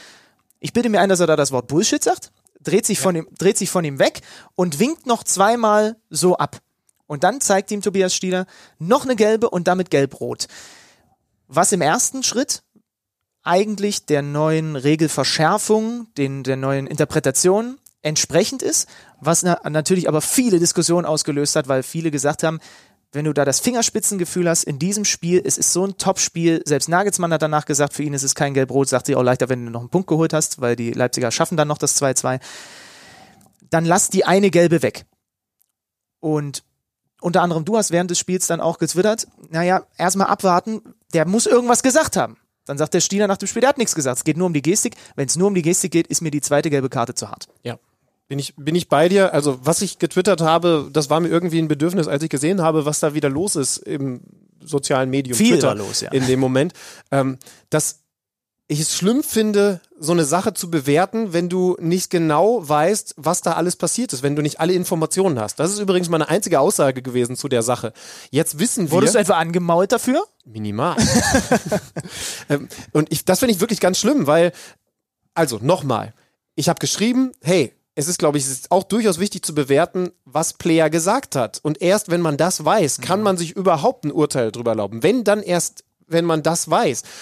Und natürlich haben alle trotzdem vorher schon losgepoltert. Und warum hat mich das so geärgert? Weil man doch wissen muss, warum es zu dieser Situation kam, warum es überhaupt eine Regeländerung gegeben hat in der Winterpause, beziehungsweise warum diese Regel verschärft angewendet werden soll. Weil es eben Vorkommnisse gab, im Profifußball, aber eben vor allen Dingen auch im Amateurfußball, die gar nicht gingen, dass Schiedsrichter attackiert wurden und eben nicht nur verbal, nicht nur durch Abwinken, sondern dann eben auch auf brutalste Art und Weise. Und das hat den DFB, die DFL dazu veranlasst, diese Regel verschärft ausführen zu lassen. Das wissen die Vereine, das wurde logischerweise zunächst an die Schiedsrichter herangetragen und ist unterm Strich, ich glaube, da sind wir uns ziemlich sicher, der Grund, weshalb Stieler diese gelb-rote Karte gegeben hat. Hätte er wahrscheinlich in der Hinrunde nicht, aber man kann ihm da schwer einen Vorwurf machen. Und was ich dann ganz schlimm finde, ist, dass im Netz eine Diskussion entsteht, ja, Stieler, wenn ich das nur lese und das ist doch eine absolute Flasche und wie kann man sowas machen, ohne die Information zu haben. Das heißt also, diese Attacke gegen den Schiedsrichter aus der Distanz jetzt übers Netz loszulassen. Und dann finde ich den Begriff, nicht von dir, aber was ich immer wieder im Netz gelesen habe, ja, also komm, hör mir auf, da geht's um Fingerspitzengefühl, da brauchst du doch, also Iron, jetzt mehr Ironie kann ich nicht ertragen in dem Moment. Wenn solche Leute dann auch noch sagen, da geht es um Fingerspitzengefühl, aber überhaupt gar nicht verstehen, dass sie gerade in die Wunde reintreten, die überhaupt diese ganze Sache ausgelöst haben, weil Schiedsrichter halt immer wieder attackiert mhm. werden, öffentlich fertig gemacht werden und deswegen hat man das überhaupt ja nur durchgesetzt, weil man eben eine Vorbildfunktion haben muss. Das jetzt mit den Informationen, übrigens, ich habe da auch ein Bullshit auf den Lippen gelesen, auch wenn Lippenlesen immer eine heikle Geschichte ist. Aber wenn er das so sagt, dass das jetzt be zu bewerten ist, meiner Meinung nach etwas zu hart gewesen ist, selbst mit dieser Regelverschärfung zu hart gewesen ist, das ist was ganz anderes. Ne? Ich wollte damit auch nicht sagen, dass es eine Fehlentscheidung oder eine richtige Entscheidung gewesen ist. Ich wollte nur sagen, Leute, lasst uns vorsichtig sein mit der Bewertung dieser Szene, wenn wir nicht alle Infos Aber das haben. machen Fußballfans halt nicht. Das mache ich auch manchmal nicht. Also ne, man ist halt dann einfach eine Spur zu emotional. Ja, Wie, gut, aber also, dann lass uns daran arbeiten. Ja, na, ja, natürlich. Wir haben schon ja, äh, uns dadurch auch geprägt, dass wir uns entwickelt du haben. Hast, du hast so. vollkommen recht. Ich zitiere mal einmal kurz Tobi Escher. Der hat auf Twitter Folgendes geschrieben. Meckern früher Warum meckern Fußballer immer? Können die nicht einfach in anderen Sport, wie in anderen Sportarten Entscheidungen respektieren? Ihr macht den Sport kaputt. Meckern heute? Wieso bestraft man das plötzlich so hart? Emotionen gehören noch dazu. Ja, ja. Ihr macht den Sport kaputt. Ich möchte jetzt von dir wissen, was du für einen, eine Art emotionaler Spieler auf dem Feld gewesen bist. Typisier dich mal. Was für eine, was für eine Typ Fußballer bist du auf dem Feld? Nie eine gelbe Karte wegen Meckern gesehen. So, kann ich jetzt streberhaft sagen, Trotzdem aber immer trotzdem wieder mit immer den emotional klar. Schiris diskutiert? Ja, Alter, hör mir mal zu. Natürlich habe ich die ganze Zeit gequatscht auf dem Feld. So, geht's ja. dir nämlich genauso wie mir. Und ich, ich habe für, also wir haben ja auch schon gesagt, wir finden die Verschärfung beide prinzipiell erstmal gut. Ich habe mich auch mit einem Kollegen etwas länger darüber unterhalten, der sagt, das ist ein, ein netter Impuls, der gesetzt wird. Das wird aber so viel im Amateurfußball zum Beispiel nicht verändern, weil das auch was mit einer, äh, einem strukturellen Problem innerhalb der, innerhalb der Gesellschaft zu tun hat. Ähm, und eben nicht nur mit der Vorbildfunktion, die gibt es aber auch. Das habe ich dann auch versucht ihm zu erklären. Also die haben nun mal diese Vorbildfunktion und sie müssen sich dann halt, und dann ist das jetzt für alle eine etwas anstrengende Halbserie, die wir haben, aber die Spieler müssen sich jetzt umgewöhnen. Ja. Wir haben den Vergleich im Basketball. Im Basketball gibt es auch negative Emotionen, wenn Schiedsrichter andere Dinge machen. So, und dann gibt es äh, aber ganz klar kein, du sollst nicht gestikulieren und auf den Schiri zu und so weiter und so fort, wie wir uns blöderweise im Fußball daran gewöhnt haben und es uns auch selber angewöhnt haben, auf den ganzen Amateurplätzen das immer wieder zu machen. So. Und dann ist das halt jetzt eine für alle anstrengende, nervige Halbserie. Im Übrigen für die Schiedsrichter wie den Stieler auch. Ja, ja, das ist ja das Schlimme. Weil Ja. der natürlich jetzt, ähm, weil die alle jetzt unter Zugzwang sind und das ist aber gerade gar, das, das macht den Job im Stadion gerade für die auch noch unangenehmer. Der muss ja auch sein Handeln Ne? verändern. Der So. hat das ja auch anders gelernt. Und es macht den Job für ihn aber noch unangenehmer, weil er jetzt noch viel mehr der Buhmann ist, obwohl die Ansage von oben kommt, dass er das härter ahnen soll. So. Aber Und- irgendwann, da bin ich voll bei dir, müssen wir das eben ändern, denn du sprichst es an. Und es ist nicht nur der Basketball. Du kannst auch rüber zum Handball schauen, du kannst in andere Ligen gehen.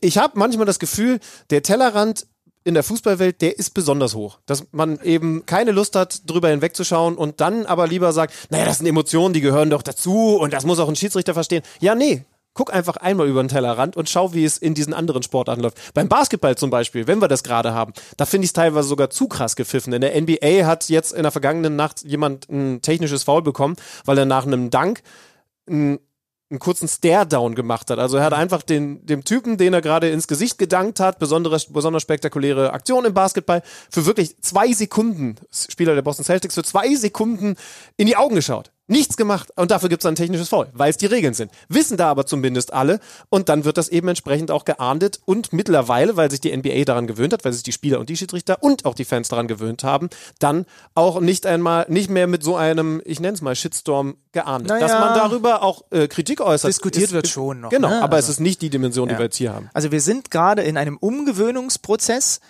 der hoffentlich auf lange Sicht eine Verbesserung mit sich bringt. Und habt das einmal so im Hinterkopf, wenn ihr Schiedsrichterentscheidungen seht. Ich kann das total nachvollziehen. Vielleicht habt ihr es in diesem Podcast schon gemerkt. Ich bin auch ein eher etwas emotionalerer Typ. So. Und manchmal fällt mir das auch schwer, Dinge rational zu betrachten. Und ich hasse den Schlüter manchmal dafür, dass er das relativ gut hinkriegt, immer in solchen Situationen irgendwie rational zu bleiben. Aber habt das im Hinterkopf. Der Schiri, der da auf dem Feld steht, hat diese Ansage vom DFB bekommen. Und wenn der Tobias Stieler, da bin ich felsenfest überzeugt, wenn der nicht gelb-rot zeigt, dann wird er nach dem Spiel vom Schiedsrichterbeobachter rund gemacht dafür, weil es jetzt diese Ansage gibt. Ja, stimmt. Weil diese Existenz des Schiedsrichterbeobachters, die können wir uns auch alle nochmal vergegenwärtigen. Da sitzt immer einer oben auf der Tribüne und bewertet und der geht in der Halbzeit mit rein, der geht nach dem Spiel mit rein, wird sofort ausgewertet. Ja? Erinnert euch an die Folge mit Baba Grafati, da hat er ein paar Ausführungen in Ja. die Richtung gemacht. Also ähm, man steht unter Druck als Schiedsrichter und das eben nicht nur in der Öffentlichkeit, sondern weil man auch permanent bewertet wird und weil man weiter Einsätze haben möchte und weil man eben gute Spiele leiden Und möchte. vielleicht verändert es was trotzdem zum Positiven, so nervig das dann jetzt in den kommenden Wochen auch manchmal sein mag, weil wir alle unser Verhalten und auch unsere Sehgewohnheiten anpassen müssen. Weil das Ding ist doch folgendes. Wenn wir irgendwann keine Schiedsrichter mehr haben, die beim DSC Wanne Eickel oder wo auch immer pfeifen, noch viel tiefer pfeifen, bei meinem Heimatverein pfeifen, weil sie keinen Bock mehr haben, jede Woche für 15 Euro äh, Aufwandsentschädigung irgendwo hinzufahren, sich voll labern zu lassen und noch Angst haben zu müssen, dass sie einen auf die Schnauze kriegen, dann kann man, dann könnt ihr kein Fußball mehr spielen. Wir brauchen nun mal die Schiedsrichter für diesen Sportart. Und wenn alle sich ein bisschen mehr mit Respekt begegnen, ist allen eigentlich geholfen. Genau. Dazu nur noch ein Satz. Ja, Emotionen gehören dazu, zu jeder Sportart, zum Fußball vielleicht ja sogar noch ein bisschen mehr, weil dann noch mehr Zuschauer sind als zu anderen Sportarten. Nehme ich gerne so hin. Ist ja auch ein Grund, weshalb ich besonderer Fußballfan bin. Aber das darf eben nicht die Entschuldigung dafür sein, dass sich jeder, und zwar wirklich jeder, Spieler, Fans und von mir aus übrigens auch Schiedsrichter und Trainer wie Sau benehmen. So, das ist das Einzige, was ich noch dazu sagen will. Lass uns weiter auf die Spiele schauen. Ähm, vielleicht machen wir weiter mit der aktuellen Krisenmannschaft. Man muss es schon so sagen. Ne? Der SV Werder Bremen in den vergangenen Wochen ja immer mal wieder von uns thematisiert worden. spielt auswärts beim FC Augsburg, führt mit 1 zu 0, kurioses Eigentor. Und dann verlieren sie doch wieder dieses Fußballspiel. Ähm, ich habe es nicht verstanden, denn ich blicke auf diese Mannschaft mit diesem doch eigentlich hervorragenden Trainer, wenn wir das nicht völlig falsch einschätzen. Und trotzdem verlieren sie mal wieder, stehen da unten drin. Und dann haben wir zum Glück eine Hilfe, wir können Kicker-Experten anrufen. Genau. Timo Müller beschäftigt sich für den Kicker intensiv mit dem SV Werder Bremen und er erklärt uns diese ganze seltsame Situation bei Werder jetzt mal in aller Ausführlichkeit. Welcher Bundesligist stemmt am Ende der Saison die Meisterschale in die Luft? Wer kämpft um den Klassenerhalt? Auf tipico.de kannst du deinen Tipp abgeben. Einfach auf unsere Seite gehen und auf deinen Favoriten setzen. Wenn du schon mal bei Tipico auf Sportwetten getippt hast, kennst du dich ja bestens aus. Für alle Neueinsteiger ist noch eines wichtig zu wissen. Tipico Sportwetten verdoppelt deine erste Einzahlung. Registriere dich noch heute und sichere dir so den Willkommensbonus bis zu 100 Euro. Du erhältst den Bonus sofort nach deiner ersten Einzahlung. 18 plus. Glücksspiel kann süchtig machen. Hilfe unter www.spieleambulanz.de. Timo Müller ist bei uns. Grüß dich, Timo. Wir müssen über den größten Krisenherz in der Fußball-Bundesliga aktuell sprechen. Da ist einiges im Argen beim SV Werder Bremen. Du bist unser Mann vor Ort in Bremen.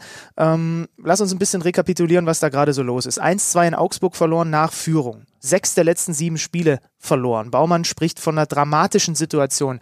Nimm uns mal ein bisschen mit rein, wie groß ist aktuell wirklich die Angst, die bei Werder umgeht, dass man am Ende kommende Saison zweite Liga spielt?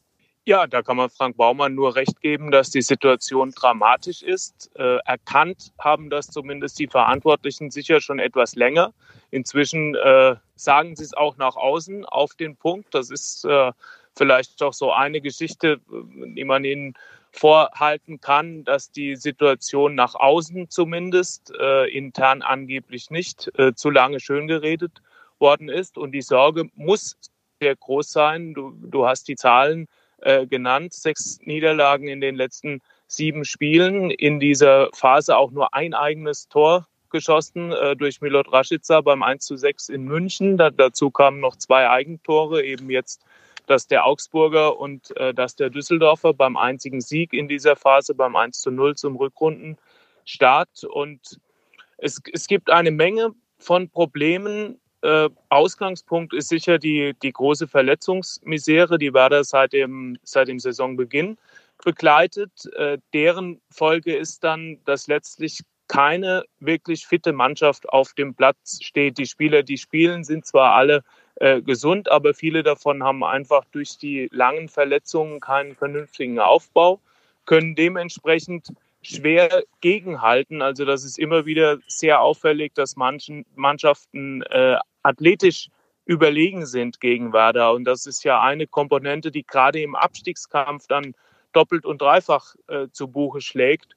Und wenn die Spieler merken, sie können körperlich nicht gegenhalten, athletisch nicht gegenhalten, haben sowieso jetzt nicht unbedingt die ganz großen Kämpfertypen in der Mannschaft, dann schlägt sich das mit Sicherheit auch auf Selbstvertrauen äh, nieder und dementsprechend sind dann auch die Leistungen und die Ergebnisse äh, zu erklären. Und das Ganze äh, ist einfach ein Teufelskreis, denn je mehr schlechte Ergebnisse sich aneinanderreihen, desto geringer wird dann auch das Selbstvertrauen und desto schwieriger wird es, die eigentliche Bremer Stärke nämlich das Fußballspielen, die fußballerischen, spielerischen Automatismen dann eben auch auf den Platz zu bringen. Genau, da wollte ich gerade nachhaken. Ähm, ja. Tim, ich meine, es ist so, dass Werder ja durchaus Fußballer in den eigenen Reihen hat. Du sagst, das Athletische ist vielleicht nicht die Stärke von Werder. Ich habe jetzt das Gefühl, dass sie aber die eigene Identität in den letzten Wochen komplett verloren haben. Dass sie spätestens seit sie da wirklich richtig unten drin stehen, aufhören, Fußball zu spielen. Es gab jetzt wirklich auch ein paar Partien, gerade so die ersten Halbzeiten, wo sehr, sehr vorsichtig gespielt wurde, im Zweifel dann doch lieber nur der lange Ball gespielt wurde. Siehst du das auch so, dass da diese eigentliche Stärke gerade aufgegeben wird? Ja, ob sie, dass sie verloren gegangen ist, das sicher. Ob sie nun freiwillig aufgegeben worden ist oder ob das äh, eher auf dem, auf dem mangelnden Selbstvertrauen beruht, das ist hypothetisch. Klar ist, äh, Werder war in der Hinrunde, die hatten die, die schwächste, die schwächste, sorry, schlechteste, schwächste Defensive äh, der Liga mit 41 Gegentoren. Da ist logisch, dass man stabilisieren muss oder das zumindest versuchen muss. Und in diesem Bemühen ging dann mit Sicherheit äh, spielerische Leichtigkeit verloren und auch sicher auch das ein oder andere Mal der Mut zum Risiko. Die Momentaufnahme ist, dass beides nicht so wirklich funktioniert. Werder ist jetzt nicht unbedingt offen wie ein Scheunentor, aber man kassiert immer wieder einfache äh, Gegentore und die eigentliche Stärke ist in dem Bemühen abzusichern eben auch verloren gegangen. Und es ist ganz schwierig, äh, da wieder rauszukommen. Also das Einzige, das ist das, äh, was eben viel zitiert ist, was, was hilft, äh, wären ein Erfolgserlebnis, wobei eines allein auch noch nicht reicht, wie man nach dem 1 zu 0 äh, in Düsseldorf gesehen hat, sondern am besten eine Reihe von Erfolgserlebnissen, um zumindest Selbstvertrauen wieder aufzubauen. Aber die fallen eben nicht vom Himmel. Insofern naja. ist, die, ist die Sorge berechtigterweise sehr groß. Es gäbe jetzt andere Vereine, da würden Leute sagen, es würde noch was helfen, nämlich ein Trainerwechsel. Jetzt sind wir aber hier beim SV Werder Bremen, wo sowas eigentlich überhaupt nicht dazu gehört. Aber trotzdem, auch wenn Florian Kofeld selber jetzt gesagt hat, er will vor dieser Situation nicht davonlaufen, er will im Amt bleiben, irgendwann muss ja dieser Moment kommen. Was muss passieren, dass sich Werder dann tatsächlich von diesem Trainer trennt? Also letzten Endes hat Florian Kofeld ja auch gesagt, er wird wie jeder andere Trainer auch ganz am Ende an den Ergebnissen äh, bemessen. Im Moment äh, ist es so, dass die Vertrauensbekundungen wieder da waren, dass die auch sehr glaubwürdig sind, einfach auf dem äh, aufbauend auch, was Florian Kofeld in den gut zwei Jahren seiner Amtszeit jetzt ja auch nachgewiesen hat, sagen wir mal, bis Mitte der vergangenen Hinrunde. Das ist keine Eintagsfliege.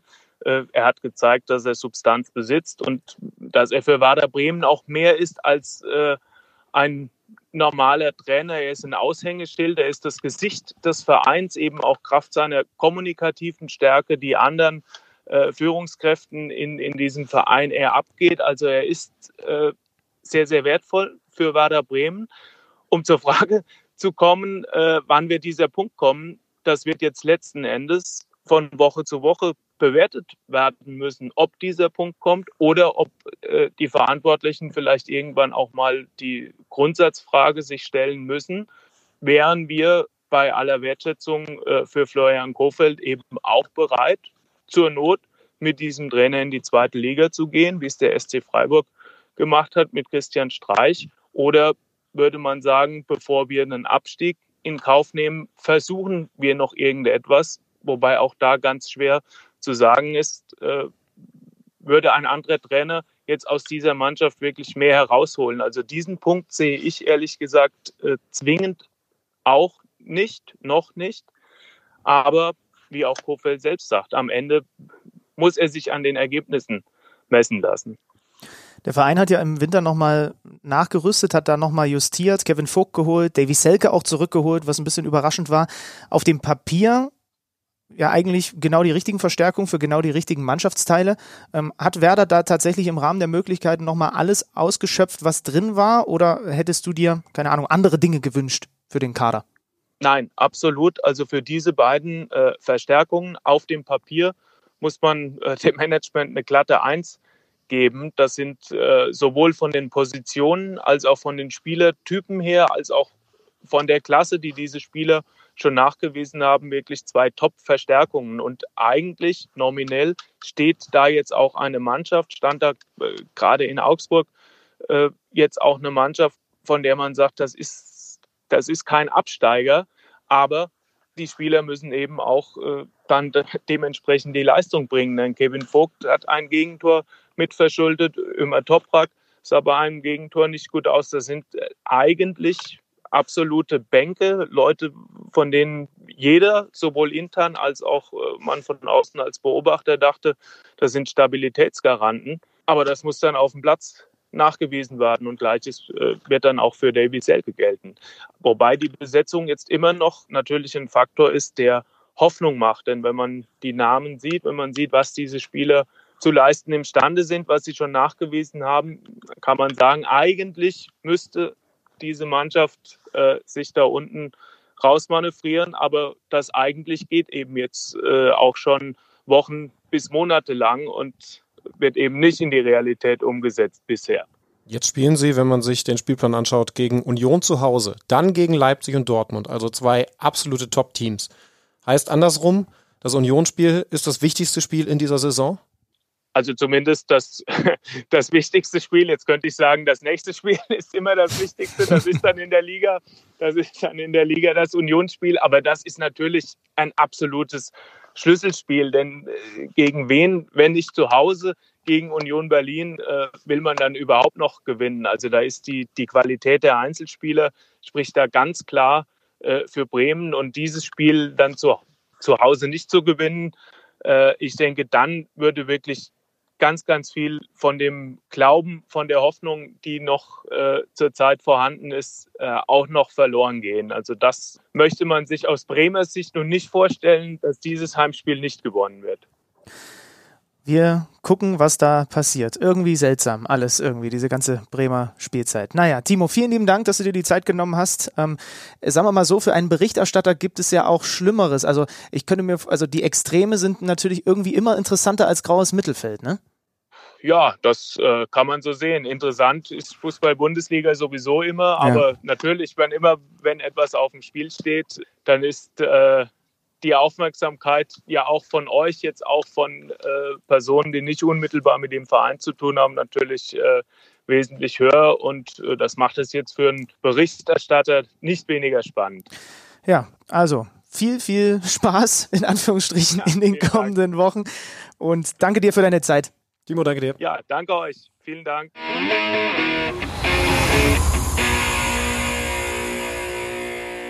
Ja, liebe Freunde, das war Timo Müller und wenn ihr jetzt ganz genau hinhört, dann könnt ihr eventuell unsere lieben, geschätzten The Zone-Kollegen Uli Hebel und Benny Laut hören, denn während wir mit Timo Müller gesprochen haben, ist im Nebenraum, wir sitzen hier wieder in einer der The Zone-Kabinen, ist die Partie Barcelona gegen, ich glaube, Levante oder so begonnen. Also wenn ihr im Hintergrund Leute faseln hört, dann sind das einfach unsere Kollegen. Ganz kurz ruhig. Ich weiß nicht, ob man es hört. Ja. So ist das auf jeden Fall hier ja. bei The Zone. Ähm, Kommentatorenbox an Kommentatorenbox. Wobei man muss ja sagen, relativ geräumig. Ne? Da haben wir schon andere Sender kennengelernt. Ist, ist, ist größer als deine Bude hier in München. Oft schlafe ich ja. Absolut. Äh, man sollte zu Bremen vielleicht noch sagen, dass äh, ja nicht nur diese Ligaspiele von uns angesprochen jetzt anstehen, sondern ein Pokalspiel, aber nicht jetzt unbedingt eins gegen, sagen wir mal, den SC Verl oder Saarbrücken. Ist so, jetzt nicht die Mannschaft, bei der man durchrotiert. Ja, sondern ist halt auch noch gegen den BVB am Ach. Dienstag das Ganze. Äh, ja, macht jetzt macht's jetzt auch nicht leichter, weil nee. ist eigentlich ein Spiel nice to have Pokal, aber ist jetzt eigentlich ein ganz blöder ein ganz blöder Moment, weil äh, was hat Timo angesprochen, ne? mit, den, mit dem Rhythmus, mit den Spielern, die irgendwie äh, halt einfach athletische Defizite haben. Du bräuchtest jetzt einfach mal eine Woche trainier, äh, zum Trainieren. Und jetzt spielst du halt Pokal, Halbfinale zu Hause gegen Dortmund. Und er hat es ja auch gesagt, ne? sie hatten enorme Defensivprobleme. Äh, Pokal, Halbfinale sage ich schon, Achtelfinale. Genau, sie hatten enorme Defensivprobleme und jetzt treffen sie auf die Mannschaft, die an den letzten drei Bundesligaspielen immer fünf Tore gemacht hat. Also das wird ein hartes Brot. Also es kann natürlich auch einen Push geben für Bremen, wenn sie es gewinnen. Naja, gut, klar. Ne? Aber, Aber, das ist halt schon sehr mit der Glaskugel so. Ja. Äh, Dortmund hat gegen Union gewonnen mit 5 zu 0, sehr klare Sache, gab nach dem Spiel emotionale Bilder. Nevin Subotic hat äh, sich nochmal vor der Südtribüne feiern lassen, haben sie ja damals bei seinem ersten Auswärtsauftritt, nachdem er von Dortmund weggewechselt ist, das damals mit Köln ja schon gemacht und das waren jetzt auch wieder ganz besondere Bilder, hat er danach auch noch sehr, sehr ähm, genau beschrieben, hat er bei uns im Podcast ja zu Beginn der Saison auch schon einmal erwähnt. Ja, und Borussia Dortmund marschiert im Moment durch diese Liga, hat Emre Can noch dazu geholt. Darüber hatten wir, weiß ich gar nicht genau, ein bisschen gesprochen. Also ich Nö, bin totaler Fan von diesem Transfer. Ja, erklär mal warum. Habe ich, hab ich on air gemacht, ja. ja. Habe ich, hab ich Michael Zorg vorgeschlagen, habe gesagt, ich fände das gut. Ich habe gar wie kein, Sie, ich hab aber gar ich kein glaube, Gefühl dafür. War ja schon, darauf war ja schon längst vorher dort Ich habe kein Gefühl dafür, wie viel der den bringt, weil ich leider so, ich habe ihn nicht, kom, kom ich habe nicht komplett auf dem Schirm, wie gut er gerade ist. Also man muss eins sagen, Juventus Turin hatte ihn ziemlich aussortiert. Ähm, da gab es ja zu Saisonbeginn schon, ich möchte fast sagen, diesen Eklat, dass er nicht für den Champions League-Kader ja. nominiert wurde und dann das Ganze ein paar Tage nach dem das Transferfenster damals zugegangen war. Das heißt also, er konnte dann nicht mehr wechseln. Er hat gesagt, hätte ich das gewusst, dann wäre ich auf jeden Fall weg gewesen. Jetzt hat er diese Chance genutzt, so kann man es dann vielleicht beschreiben entsprechend, er hat immer mal wieder gespielt, aber entsprechend wenig konnte man jetzt von ihm ansehen. Ich habe noch mit ein paar Leuten gesprochen, die gesagt haben, ja, nee, nee, er hat natürlich weiterhin diese Physis und er ist vor allen Dingen, das darf man auch nicht vergessen, ein Leader. Ein Thema, das bei Borussia Dortmund am Anfang der Saison, also gerade in, in dieser Zeit, als es dann die erste kleine Krise gegeben hat, als man hier über Favre diskutiert hat, hat man jetzt schon wieder vergessen, ne? aber diese Phase gab es mal in der Hinrunde. Das, hat, das ist was, was man da immer wieder kritisiert hat, dass es vielleicht zu wenig Führungsspieler gibt. Emre Can ist seit er in der Jugend drei Köpfe größer als seine Mitspieler und Gegenspieler gewesen ist, einfach dieser Leader-Typ. Der kommt jetzt bei Dortmund in den Kader mit rein. Ich finde, dass das ein richtig, richtig guter Transfer ist. Ja, der verdient eine ganze Menge Gehalt, aber er ist auf so vielen Positionen einsetzbar. Offiziell, äh, offensichtlich hat Lucien Favre ihn jetzt erstmal für die Abwehr eingeplant, aber wir wissen es, er kann nicht nur in der Abwehr unterschiedliche Positionen spielen, Rechtsverteidiger, Innenverteidiger, diese Dreierkette, die Favre gerne spielt, ist was, was ihm auch liegt. Er kann auch zentral im Mittelfeld spielen, also er kann ganz viele Löcher stopfen. Und deswegen sage ich dir, der muss nicht Stammspieler werden, aber der kann ein Spieler werden, wenn die Saison lang wird für den BVB, mit den drei Wettbewerben, auf denen man im Moment noch tanzt, dann ist der immer wieder mit dabei und spielt da, wo er eben gerade gebraucht wird. Und das fehlt dem BVB bislang und das kann sehr, sehr wichtig werden. Er gibt auch Favre nochmal unterschiedliche Möglichkeiten, was die Systeme angeht. Mhm. Im 4-3-3, im 4-2-3-1, wenn Julian Brandt an der Seite von Witzel, so gut das im Moment auch funktioniert, vielleicht doch ein bisschen zu offensiv ist, weil man gegen eine Mannschaft wie PSG dann vielleicht sich das doch nicht traut. Also ich finde, das ist ein sehr guter Transfer super spannend, was der BVB jetzt für eine Hierarchie hat, weil der kommt on top zu Hummels, Witzel und Reus was de facto die drei Leader beim BVB sind. Und sie bekommen jetzt einen, der auch vom Selbstverständnis her, und stimmt, ich erinnere mich vor allem daran, ich, seine Physis ist mir hängen geblieben, so, die, und die wird ihn definitiv gut tun. Und hast du im Grunde genommen die vier, die so wie so eine Art ge geborenes Korsett sind, um diese Mannschaft zu tragen. Und dann hast du diese ganzen Irren ringsrum, wie den Haaland, wie den Sancho, der jetzt wieder getroffen hat, wie den Julian Brandt, wie den Hakimi, diese, diese jungen Talentierten, wenn du dir das jetzt auf dem Papier anguckst, wenn, wenn die diesen Drive jetzt nochmal so reinkriegen. Ich gehe noch einen Schritt weiter. Ja, man muss vorsichtig sein. Wie funktioniert das mit Emre Can? Hat nicht so viel Spielpraxis, muss erstmal wieder in den Flow kommen. Aber ich habe ja gesagt, weshalb der aus meiner Sicht enorm viel Sinn ergibt. Ich glaube, über Erling Haaland müssen wir im Moment nicht ganz viel reden. Er hat wieder zwei Treffer gemacht. Ich sage dir Folgendes, und ich habe mir nochmal ausführlich Gedanken gemacht, bevor wir hier aufgenommen haben. Ich weiß nicht, wann zuletzt eine Mannschaft sich so viel verstärkt hat in der Winterpause wie der BVB. Und das meine ich international gesehen. Ich bin dann mal ein bisschen durchgegangen und ich habe nicht herausgefunden, wann sich eine Mannschaft zuletzt so verbessert hat, verstärkt hat, wie der BVB mit Haaland und mit Emre Can. Ich bin äh, mal die Transfers durchgegangen im Winter. Ich habe übrigens mich jetzt wieder daran erinnert, Kevin De Bruyne kam damals im Winter zum VfL Wolfsburg. Virgil van Dijk kam im Winter zu Liverpool. Aber dass zwei so gut passende Ka und gute Spieler kommen. Kali damals. Placente, Lucio. ja, wahrscheinlich und, seit Kali nicht mehr solche Verstärkungen für eine Mannschaft in der Winterpause. Ja, das ist schon brutal. Und ich äh, bin schlecht im Rechnen. Vielleicht kann das jemand übernehmen. Wenn der Haaland jetzt in dem Tempo, mit dem Schnitt weiter trifft und der Lewandowski, sagen wir mal, macht nur eins pro Spiel, dann müsste er ihn ja eigentlich noch überholen, oder? Also er steht jetzt bei, er hat jetzt einen Dreierpack und zweimal doppelt. Ne? Also sind es sieben. Ist das korrekt? Wenn mich nicht alles täuscht. Und Lewandowski hat jetzt, glaube ich, sein 22. gemacht. Wir sind in der vergangenen Folge nicht drauf gekommen, was die Mehrzahl von Publikum ist. Da werden wir das jetzt nicht ausrechnen. er hat können. sieben Tore in drei Bundesligaspielen gemacht. Der Lewandowski spürt den Atem. Der war auch gegen Mainz, war, aber ist er immer. Wenn er den Querpass nicht kriegt, ist er halt immer sackig. Ja, irgendwann wird die Quote wahrscheinlich ein bisschen runtergehen, aber wir haben uns auch abseits der, der, der Mikros schon mal drüber unterhalten. Lass den Jungen einfach fliegen wir neigen in Deutschland dazu, oh Gott, oh Gott, da ist ein guter junger Spieler, der jetzt gut performt der kriegt jetzt erstmal einen Maulkorb und darf nichts sagen und jetzt müssen wir jetzt alles klein halten und ist schon gut, wenn er die nächsten zwei Spiele vielleicht auch erstmal nur auf der Bank ist und so weiter und so fort, damit er bloß nicht abhebt. Nein, lass den Jungen fliegen. Das ist, wir haben ja gerade vorhin in sehr emotionaler Art und Weise darüber gesprochen, was für eine emotionale Sportart Fußball ist. Und wenn du einen hast, der gerade diesen Run hat, dann nimmst du ihn nicht an die Leine, sondern dann stachelst du ihn noch ein bisschen an, damit er noch, noch weiter rennt und noch schneller rennt. Deswegen nicht immer in Deutschland immer dann und Maulkorb und bla und bloß nicht so hoch. Doch, der ist gerade die große Nummer und der funktioniert sportlich und der ist einfach in einer super Form und dann sorgt nicht mit dem Knüppel dafür, dass die Form schwächer wird, sondern lass ihn machen.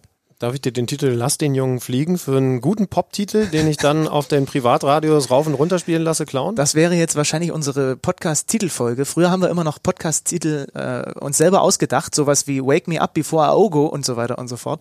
Äh, jetzt machen wir das einfach nur noch mit den äh, Interviewgästen. Du, ich, ich denke mal über die These nach, aber ich glaube, du hast recht. Also Haaland und Jan zu holen, man ist natürlich jetzt auch einfach ein bisschen ein bisschen, also subjektiv, weil Haaland halt direkt so einschlägt, so, aber das ist schon, ist schon stattlich, was der BVB da gemacht hat. Stichwort Interviewgäste. In der kommenden Folge, das können wir schon ankündigen, haben wir einen besonderen Interviewgast. Ja, wir hoffen, dass die immer ein bisschen besonders sind und dass wir da auch unterschiedliche Bilder euch darstellen können.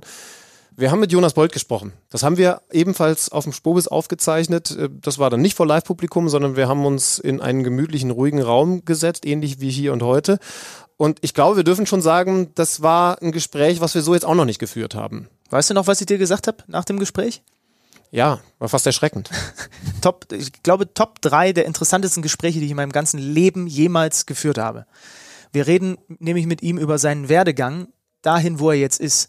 Und ich sage euch, gerade ihr, die alle zuhört und keinen Profi-Hintergrund habt, was Fußball angeht, hört euch das mal an und dann kriegt ihr genauso glänzende Augen wie ich, weil da kommt, da trifft die Generation Fußballmanager-Simulation plötzlich auf die Realität. Und ja. das noch da, gepaart damit, was er dann sonst noch so an Geschichten erzählt und wie das alles bei ihm so gelaufen ist.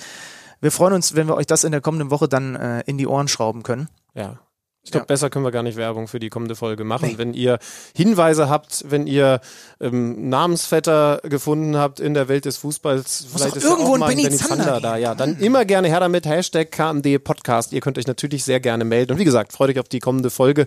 Wir gucken jetzt Super Bowl. Das ist korrekt. Ich, möchte, ich möchte, auch noch eine These raushauen. Für mich ist übrigens gerade nicht Erling Haaland der beste Spieler der Fußball-Bundesliga, sondern John Cordoba. Und damit sage ich Tschüss.